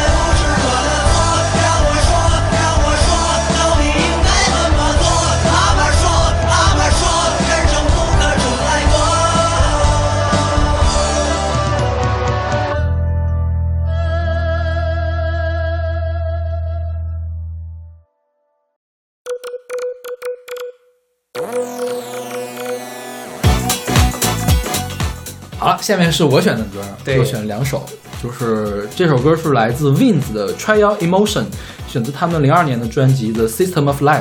对，嗯我不知道大家记不记得，我高中有个腐女同学，嗯我高中的腐女同学特别喜欢 Wins，嗯，她就喜欢给里面这三个三个小三小只嘛，比如三小只 拉郎配，你知道吗？懂吗？就是哎，写很情仇，写各种各样的这个同人文，啊然后谁谁什么谁什么的这种。对，当时因为他想给我推荐腐女文化，然后要给我看同人文，所以他把他买来的 Wins 的那个专辑单曲精选集一股脑的全都塞给我听。嗯，所以我在高三的时候听了好长时间的 Wins 的歌，对，然后我那个时候就特别爱写乐评什么的哈，呃，当然他在写同人文什么的，我会从音乐的角度来说我为什么喜欢这个歌，我们会有很多的这种丰富的这样的交流，所以 Wins 在我高三那一年的作用是非常大的，OK 对。就是将来可能我做音乐速写的时候，没准还会再选一首 Wins 啊 OK 也可能不选啊，因为这可能是 Wins 对我来说最重要的一首歌。为什么呢？因为我在高考的时候，我忘了是做哪一门的时候，脑子里面一直是这个副歌的旋律。那你还做得下去？我也不知道是有个促进作用，还是有一个反促进作用。嗯反正我的印象很深刻，我当时脑子里面不断的在想这个旋律，那个这个旋律很洗脑，我觉得。对对对，像，嗯，所谓少年感，我觉得就是真正的少年唱出来的歌是最容易有少年感的。是的，比如说 TFBOYS，他从小到大到现在都是一直很有少年感的，嗯对。但是 TFBOYS 早期就给人感觉就是很太幼了太山寨，啊哈，太山寨，太啊太土了，你不觉得吗？就早期的时候，左手右手慢动作那个时候，再往前一点点啊，那个时候对对，这左手慢动慢动作，其实说实话我也不是很喜欢，嗯，就是有觉得不够高级。对对对，但是你听这个 Wins，他们其实跟三小只是一样的，而且呃配合不太一样。但是这里面菊庆泰是主唱，另外两个是伴舞，还有一个人会唱 rap，嗯就很丰富，制作很很先进。这一首二零零二年的歌，我我觉得拿到现在也不过时。对对对他们早年的专辑我都特别喜欢，他的第一首单曲还就是 Forever Memories 吧，就现在还是童声，然后后来就开始第一张专辑就开始变声了，一张一张单曲就开始变声。第二张的时候，就是你觉得这个少年音还有点重嘛，就是处于变声期的时候的一首歌。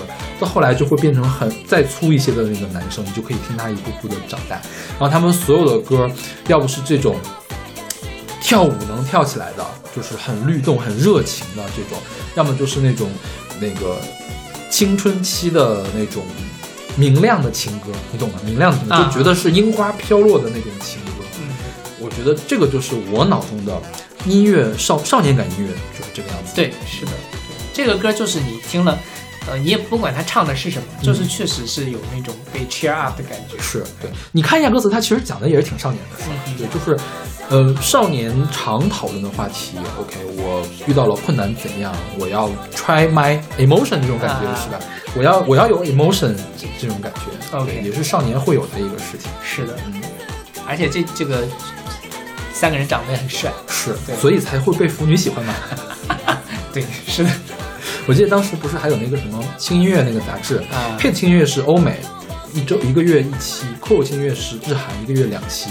有一期是那个徐清泰，就是这个 Wins 做封面，呃，专门买来了送给我那个腐女的同学。我、当然跟那腐女同学关系特别好，就是、对，所以我听了很多这个 Wins。OK，就直到现在，一提到你心目我心目中最有少年感的就一方面是他们真的很少年，一方面就是可能我少年的时候听到了这个东西。对像就是你一开始选这个 Wins 嘛，我一开始还以为他们是吉尼斯的，但后来不是，听了一下也不太像，因为嗯杰尼斯可能更更流行一点。对，呃，然后歌的那个流水线性质可能更重，这个其实他的风格，他的音乐很厉害，他是给安室奈美惠做的人发掘的他们。安室奈美惠其实很新潮的，嗯我觉得安室奈美惠两千多年的时候做那个东西，放到现在，就他那个就是日式的 R&B hip hop，放到现在也完全不过时。是而我觉得现在日本可能也没有几个走到就是一流水平，就走到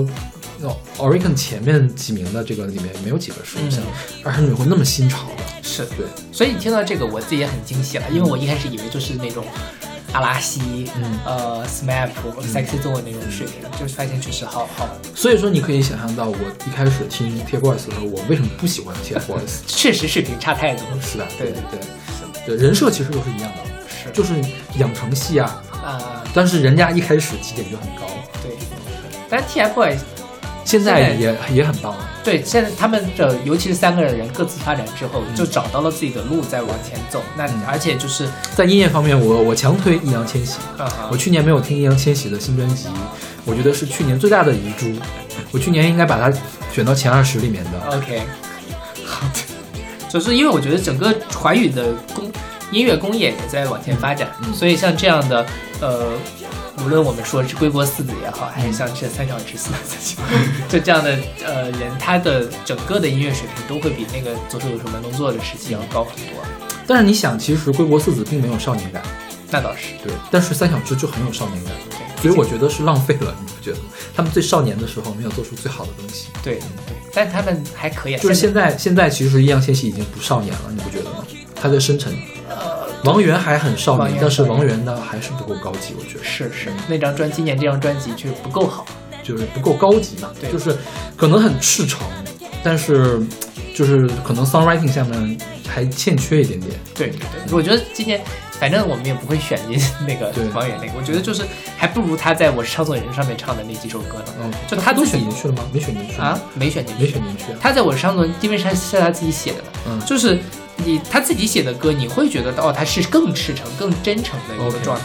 所以你能够，我自己能够原谅他有写的不够好，嗯。但是他他这个年纪他自己就写出那样的歌很正常。嗯。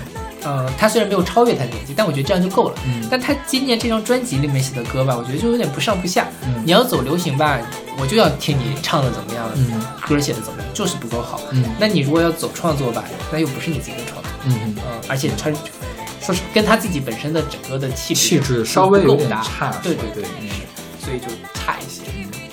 所以，但他们三小只里面，我觉得王源还是还还在少年的，就王俊凯也没那么少年了，说白了，那两个人都上大学了嘛，然后那个 王源还没有上大学，也是三个里面最小的。希望他还能保持下去。我三个小只里面，我还是最喜欢王源的。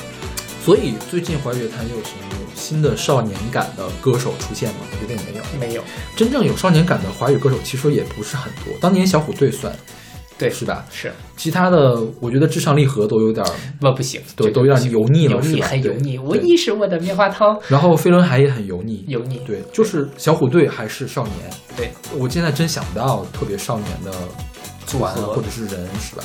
没有人还有吗？一时想不到。我们可以以后归纳一下，看能不能归纳出来。好的。OK，那我们来听这首来自 Wins 的《Try Your Emotion》。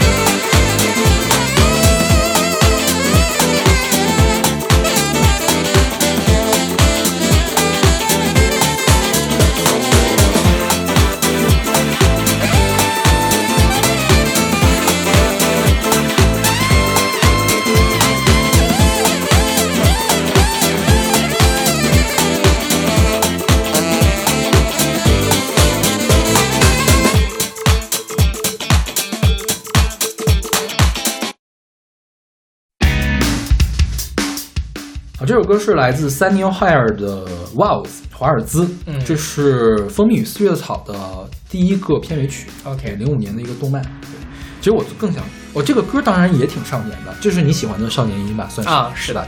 然后这个动漫是我看动漫的开蒙作之一，就是日常漫、青春漫的第一部吧，差不多算是。它讲的是什么事儿？讲的是大学，但是大学那几个人都还蛮少年的，是一个日本什么美术学院的几个人，从那个主男主人公上了大学开始租房子，那个房子空空如也，开始是第一第一个开始。最后两季嘛，最后一个最后一集的结尾的时候，他把那个房子又收出来，然后准备上了新干线，要去新的地方工作了。然后上了火车，大家送他上了火车，这个故事结束，讲的是整个大学期间的事情。如果说刚才那个 Wins 还是高中生、初中生，那么这首歌是留给大学期间的那种少年感的。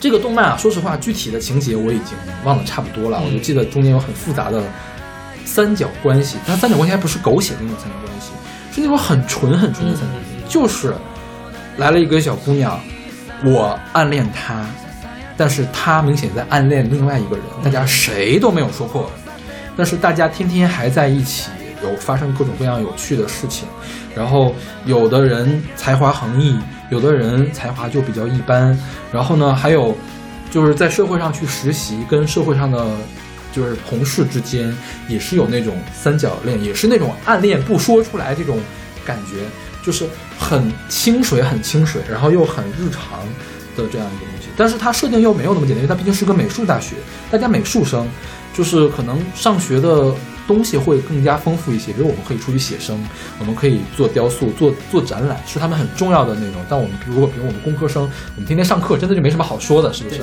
就他们就可以很很复杂。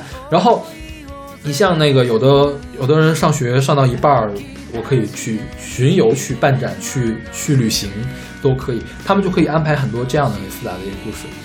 它其中有一个情节，我的印象非常的深刻，就是说这个男主人公暗恋了一个女生，这个女生呢是他美术老师的妹妹，还是堂堂妹吧，堂妹差不多，就是长得特别的小巧，就看着特别像小孩儿，但是也也是成年人了啊，就是，然后他就暗恋这个女生，这个女生喜欢上另外一个特别有才华的一个男生，但是那个男生呢，经常神龙见首不见尾，就是两边追那种感觉，你知道吗？就是特别的特别的奇怪的那种微妙的感觉。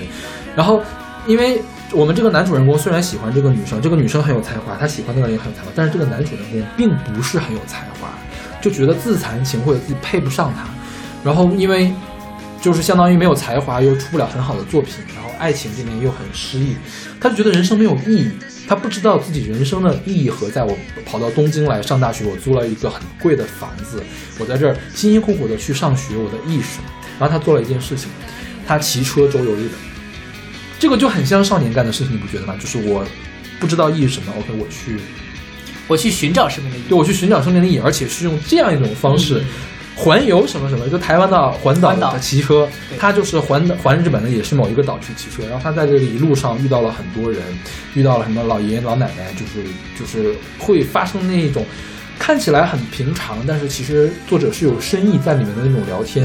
然后终于有一天，他就搞明白了，我好像好还是没有太寻找到我的意义是什么，但是但是我找到了一点点，它模糊，但它在前面。我要毕业了，我要去努力去做好这个。虽然我才华不够，但是我要努力去做好这个。我尽我最大的努力，我要把我的毕业做好，然后我将来要找到一个，起码是能让自己生存，能给自己所爱之人生存的这样一个工作。然后他又回到学校，又开始天天画画呀、做雕塑啊什么的，然后最后毕业了。蜂蜜与四叶草是什么意思呢？就是说三叶草，三叶草很常见，苜蓿嘛，就是苜蓿。三叶草在欧美的那个传说里面，四叶草是可以给人带来幸运的。然后就是蜂蜜与四叶草，就是说传说中你把面包涂上蜂蜜，再夹住四叶草吃下去，就可以获得幸运。他前面中间他准备出去旅行之前，就骑车之前，大家为给他送行嘛，就去那个三叶草田里面去找四叶草，一片都没有找到。就是觉得就是一个很大的遗憾嘛，然后他就出去旅行了，就觉得自己真的是太不顺了，我这个人生怎么这么没有意义，这么悲剧，连找一个四叶草都找不到，然后他就去旅行了。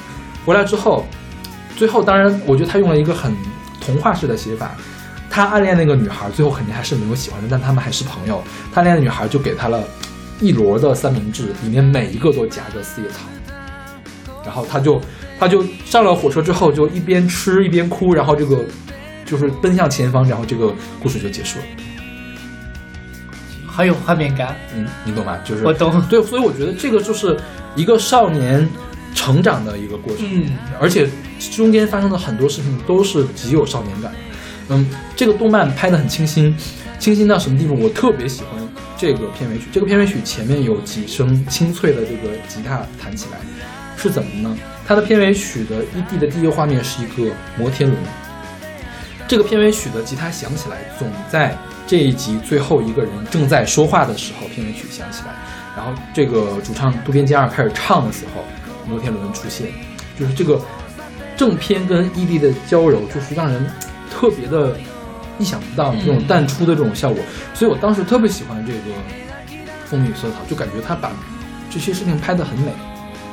对，对。是。嗯，很很很很打动人，关键是这样的一个状态，就是其实这个事情跟刚才咱们说的，就是说你你你知道了很多，你可能知道生活并不容易，你还愿不愿意去朝你自己的方向去做？我觉得就像你说，这个男主人公虽然知道我可能才华没有那么什么，但是我还是要去努力的去把我自己所有的事情嗯做到。嗯对，这个就很难得，觉得很多人做不到这一点。我自己我也觉得我是很努力的想要做到这一点，嗯但也挺难的。嗯，对。它中间其实这个这个动漫，我如果你觉得你有时间的话，啊你可以去看一看。它中间其实还讨论了很多事情，这是一个三角关系嘛，啊还有另外一个三角关系，就更复杂一些，啊但是也是那种真的是看起来纯纯的就是没有任何不狗血，对，没有不狗血，也没有情欲的那种三角关系，就是就是特别像一个童话。嗯，嗯，我觉得童话为什么叫童话？童给小孩看的，童话其实就蛮有少年感的，你不觉得吗？对啊，就是很多时候其实，嗯、王子跟公主的幸福生活其实是靠。很多时候是很难得到的，嗯是想象出来的，所以它是童话。但就是我们都想得到那样的东西，嗯，对，所以它才是美好呀。对。风雨色草给我另外一个感受就是说，它没有一个 happy ending，知道吗？这个三角关系没解决，就是就是男主人公没有喜欢那个女生，没有答应这男主人公，那个女生也没有追到另外一个人，没解决。另外一段三角关系呢，也是，呃，算是回到了一个稳定的状态，但是也没有解决，OK，就是大家谁也没有同意谁那种那种感觉。但其实这也是真实的，对吧？是不是说所有的就是，其实为什么我其实挺蛮害怕？其实蜂蜜四叶草你给我推荐过，嗯然后呃咱们台另外一个听众也给我推荐过，嗯然后后来我我跟那个听众说，就是是 happy ending 的，他说不是，我说那我不看了。嗯其实我看影视剧的时候挺害怕面对这样的状况。嗯我为什么喜欢看日剧？就是日剧，比如说你看第一集你就知道最后这个结局是什么样的，无论怎么样，最后总会总会是一个好的结局。嗯比如说像那个很出名的那个日剧《Legal High》，嗯你你你看的时候你就很清楚，无论怎么样，他怎么能打赢官司，总能把这个事情解决。对，但就是有的时候不太想去面对那些，我觉得这个蜂蜜四叶草呢，它虽然不是传统意义上的 happy end，但它不是 bad end，OK，它是有缺陷的一个结局。对，但就就就是像你你说的这个，最后他是拿着一一碟面包坐上去去面对新生活，嗯这个画面我觉得就是他他不丧，嗯，对。他，他可能会有一点忧愁，会有点伤感，但他不是那种啊撕心裂肺的，就是其实我当时很年轻，我当时大二看的这个，我觉得我看了这个时候，我学到了很多，我成长了，所以我很推荐这个动漫。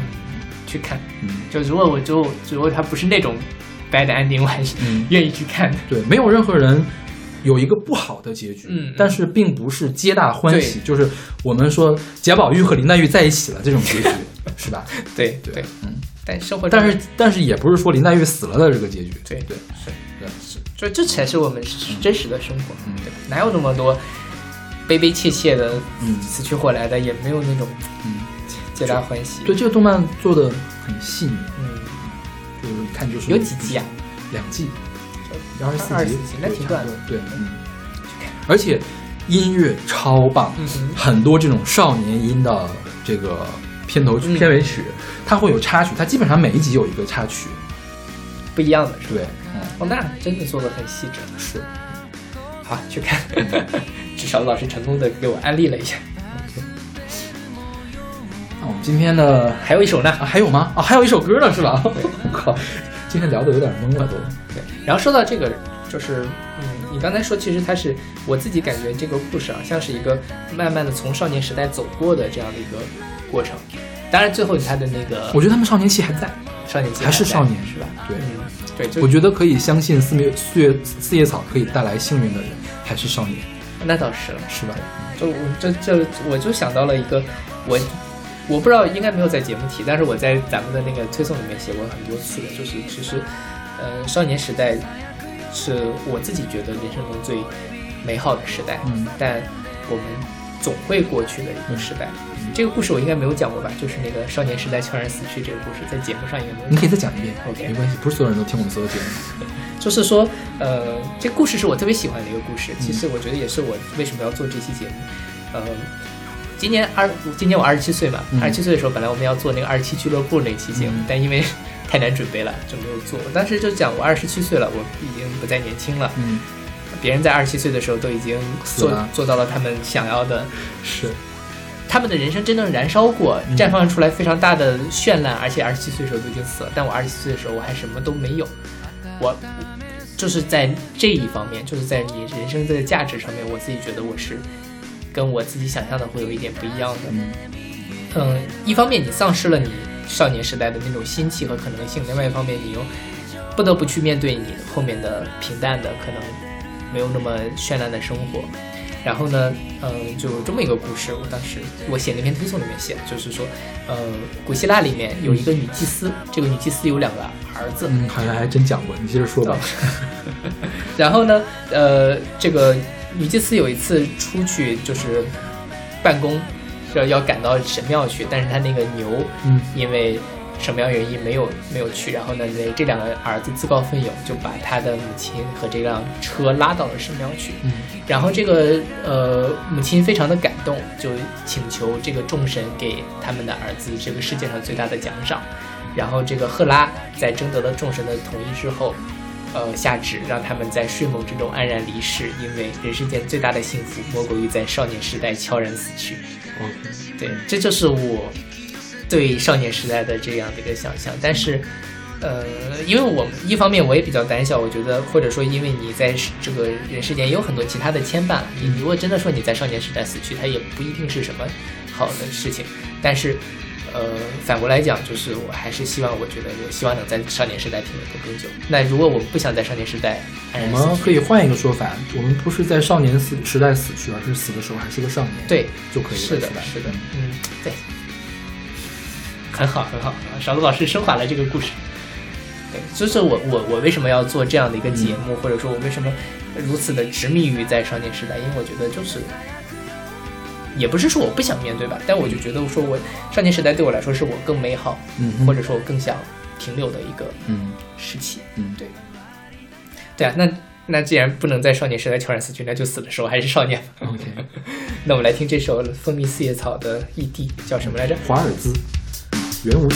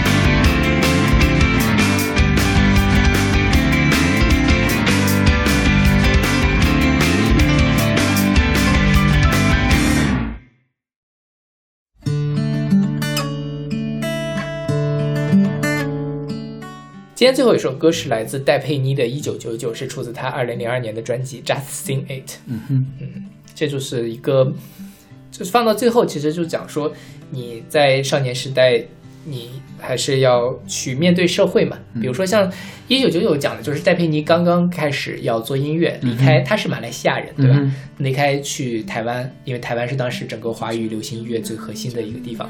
呃的那样的一个状态，我要背着我的吉他到很远的地方去，我的父母是怎么舍不得，我的朋友是怎么送我，那我会带着你们的这些力量，继续朝我自己梦想的一个方向往前走，这嗯这样的一个状态，其实就。呃，少年心气，我觉得，呃，我们如果说升华一下，或者说我们怎么在年纪大一些的时候还要保持这个少年心气，就是说，呃，还是要保持着那样的一个勇往直前的追逐自己梦想的一个状态。那这个过程肯定会有一些很多人的支持，那更多的还是要靠自己的坚持。对，所以，嗯、虽然戴佩妮呢，上次邵老师说了嘛，说但邵老师一直觉得我是戴佩妮的黑，嗯。但其实也没有了，我但我没有那么的喜欢戴佩妮，但这首歌应该是说我听戴佩妮以来我最喜欢的一首歌，因为它特别特别的真实，也是特别的，我觉得这么多年我离开家，我自己在外面从一部真实的少年到一个现在不愿意服输的想要保持少年的一个人的那样的一个历程里面所所所所的一个心情。对，其实我本来还选了那个陆一的那首《男孩》，其实跟这歌有点像，嗯对吧？但因为那首歌我们也选过了，是嗯是。然后我就想，这听这歌的时候，我就在想，我一开始最早离开家的，我零八年的时候，我高三嘛，嗯然后呢，嗯，高三物理竞赛，去要去做一个实验的培训，当时就因为我本来我们家是县城的，我要去市里面，嗯。嗯，那个时候正好我妈心脏不太好，嗯。我出去的是同时她去她去住了院，嗯。其实那个时候自己的感觉就是不太，就是会会很复杂。嗯。一方面，我觉得那个事情物理竞赛那个培训对我来说很有趣，但另外一方面，你对家庭还会有那样的一个牵挂的过程。嗯。对，也有愧疚，是在这个时候本来就是。我本来应该是去呃陪妈妈或者给嗯照顾她，但是我却做不到。但其实甚至于到了后来零九年我上大学之后，这么长时间，它变成了一个常态，嗯因为你就是离家很远，对吧？呃，回趟家其实成本，无论是省钱成本、金钱成本，还是对什么都很高。但没办法，你长大的过程就是一个你要离开那些曾经保护过你，或者说你对他们有责任的东西，自己往前走的一个过程。是，对，其实是挺会会挺难过的。但是这么多年，就所以我刚上大学的时候，我其实还蛮想家的时候，还挺爱哭的。嗯但现在也，你为什么？我就是在看着你，不要心虚，你接着说。呃，就是后来，就我上大学十年了嘛，现在就觉得其实慢慢的适应了这样的一个状态，慢慢的也知道说你可能没有办法一直陪在父母家人或者说你在意的人身边，但是你还是可以通过另外一种方式，嗯。去照顾他们，去对他们好。嗯。那呃，从这个角度上讲，我觉得长大是挺好的一件事情，嗯就是心态可能还是要保持到年轻的那个状态，就是我的牵绊或者我的情感是不变的，但是方式上可能会有一个更成年的、更成熟的一个状态去处理这些事情，就挺好的。所以这歌是我特别特别喜欢的一个。OK，我觉得这个让我想到了什么《小镇姑娘》这样的歌，嗯哼，陶喆的，但是好像跟这说的不是嗯一件事情，因为《小镇姑娘》讲了过去的事儿，也讲了现在的事儿，这个纯粹就是叙事民谣在回忆当时的一个状态。对，所以你觉得这个歌特少年吗？我觉得是的，就是他讲的是。一九九九那年将要毕业，我做了一个决定，决定要带着我的 guitar 到很远的地方去。这个决定其实很少年，是很少年，而且就是，呃，他那些包括他的情感什么，没有把他绊住。嗯其实其实很多时候大家是会被这样东西给绊住的，嗯他没有，但是这些东西反而成为他的力量往前走。这个状态是，我觉得也是很少年的一个状态。现在其实说实话，年纪大小，你的顾虑会越多。嗯哼但我觉得戴佩妮在唱这首歌的时候，至少在她那个状态下，她顾虑是比较少的。是对，嗯。就比如说实话，这个我要是去十一的时候，比如我要去台湾，但是没有回家，我觉得我去上海我都没有跟我爸说，嗯，我跟我爸说，我我确实是十月七号要去上海出差嘛，我直接跟他说我去上海出差，我都没有跟他说我要去上海玩儿，因为我觉得我跟他说我出去玩儿，但是不回家这个事儿特别的不好。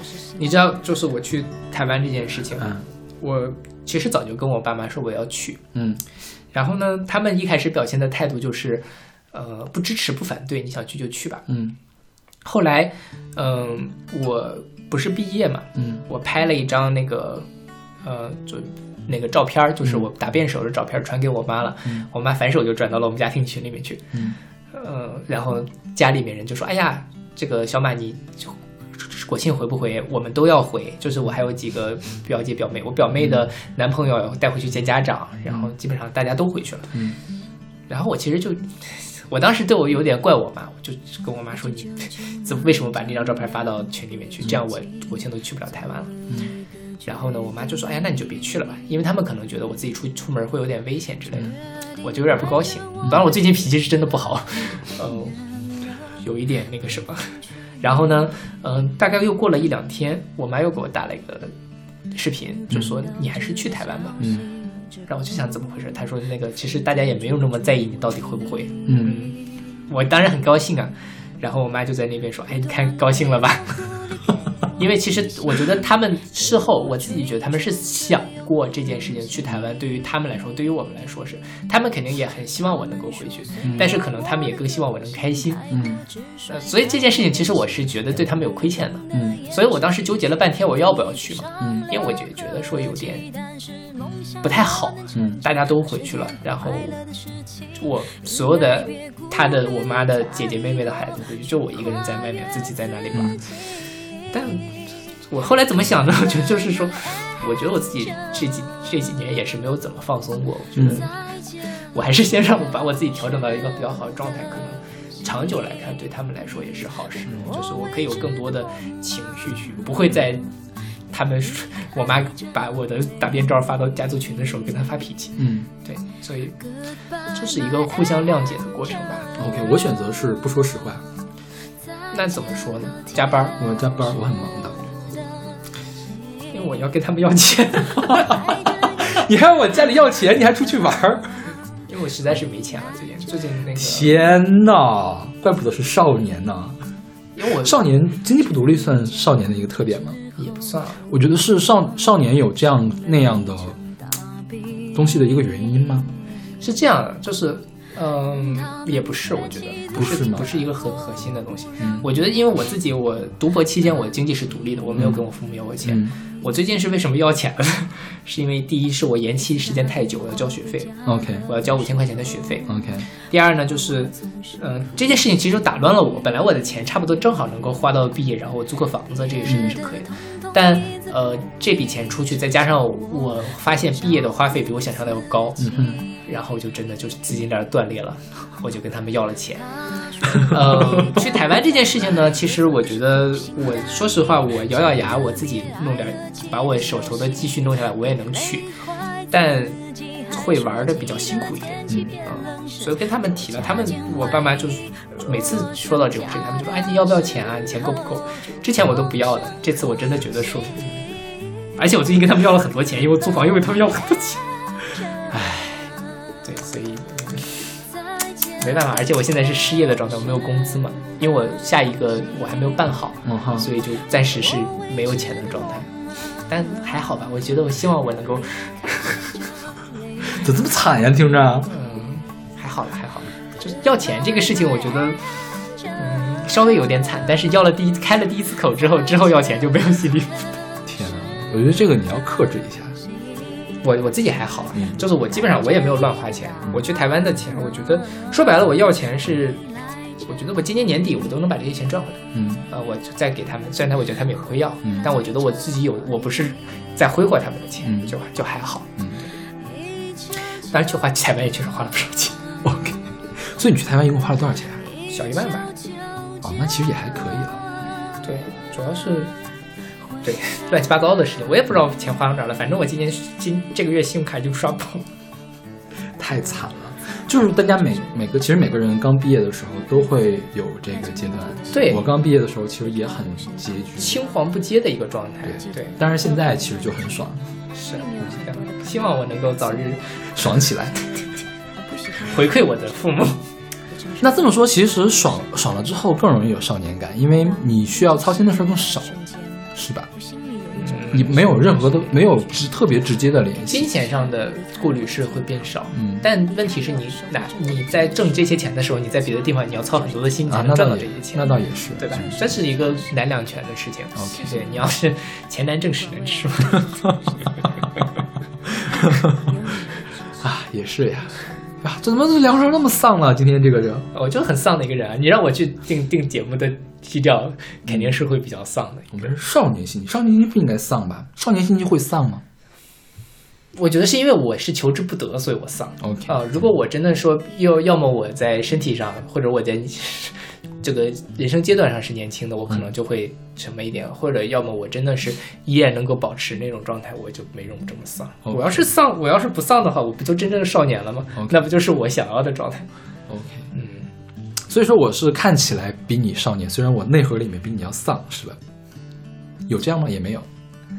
你我觉得你比我丧，你在本质上比我要丧一点。对你对对，就是之前我们也就读博那期我们也聊过这个事情。嗯，对，但但是我没有表现出来。对对对嗯，你把你自己表演的很好。是的嗯 对这个这期我们其实就在讲少年心起，嗯然后其实我也觉得我本来有一些歌我就删掉了，就是我觉得那是讲少年的烦恼的歌。嗯哼以后有机会我们也可以再再聊。OK，少年有什么烦恼啊？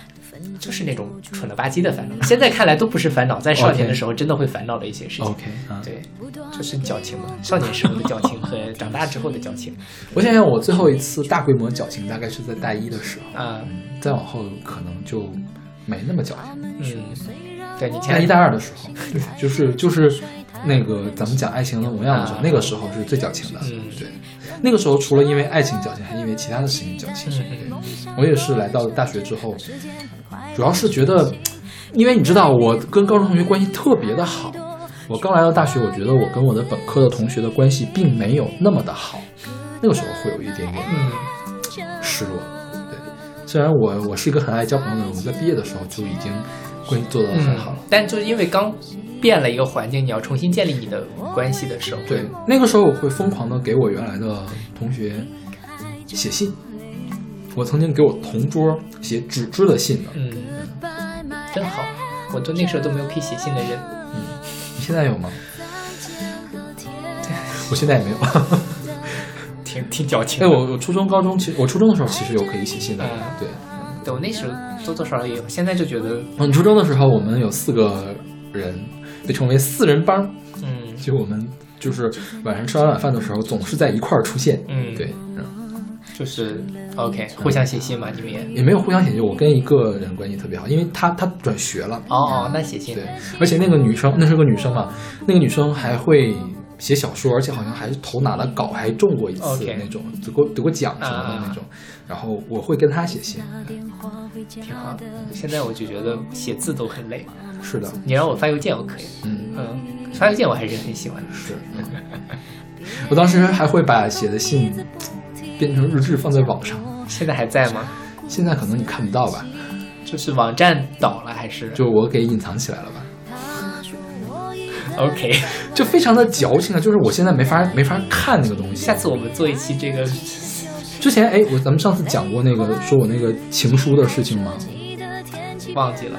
反正我就是我就是就是那种风格的，看着我就我最近看着，哎呀，滚滚滚滚滚滚，看不下去看不下去，就那种感觉。我们下期做一期少年文本的朗诵会吧。我拒绝，我们互相我拒绝，朗诵我拒绝，我拒绝。真是遗憾呐，没有办法见证少刘老师的少年时代。那个算少年吗？就是那矫矫情的那个算少年烦恼，就 OK，嗯那少年才有的是吧？对，现在就没有那么大力气去琢磨那些事情。对，现在因为你看着觉得就是没法写出来这种字儿，对我的我的手要求我不能这么写，感觉。我，我手头有几本我初中、高中的日记，我看到了也是非常的羞耻。我高中的日记其实还行，因为高中周记是给老师看的，但是我其实我很满意我高中的时候那个状态，就是每每周，其实老师要求每周写一篇，嗯但我每次都会超额完成给他。然后我特别喜欢跟老师有交流，嗯对，老师也会跟我来交流，就我特别享受那样的状态。所以我从高中开始就是一个博客写手的感觉。啊，是啊，所以小老师现在公众号才能写这么好，为小老师点赞。我总觉得你这话里话呢，没有啊，这个太虚假，一点都不少年。我告诉你，你这就不少年了，OK，好的，我要 real 一点是吧？油腻，太油腻了。这个 好的，我要 real 一点。那我们这期节目就是这么 real 的结束。OK，那我们下期再见。下期再见。一九九九那年将要毕业之际，我做了一个决定，决定带着我的吉他到很远的地方去。朋友听到这个消息之后，都纷纷做出回应。不断的给我鼓励，给我提醒，给我追逐的勇气。他们说，虽然我的个性太过直率，太过任性，又不懂得掩饰情绪，容易就伤了和气。但是梦想若能成真，把时间换快乐的事情，应该别顾虑太多，去跨越自己。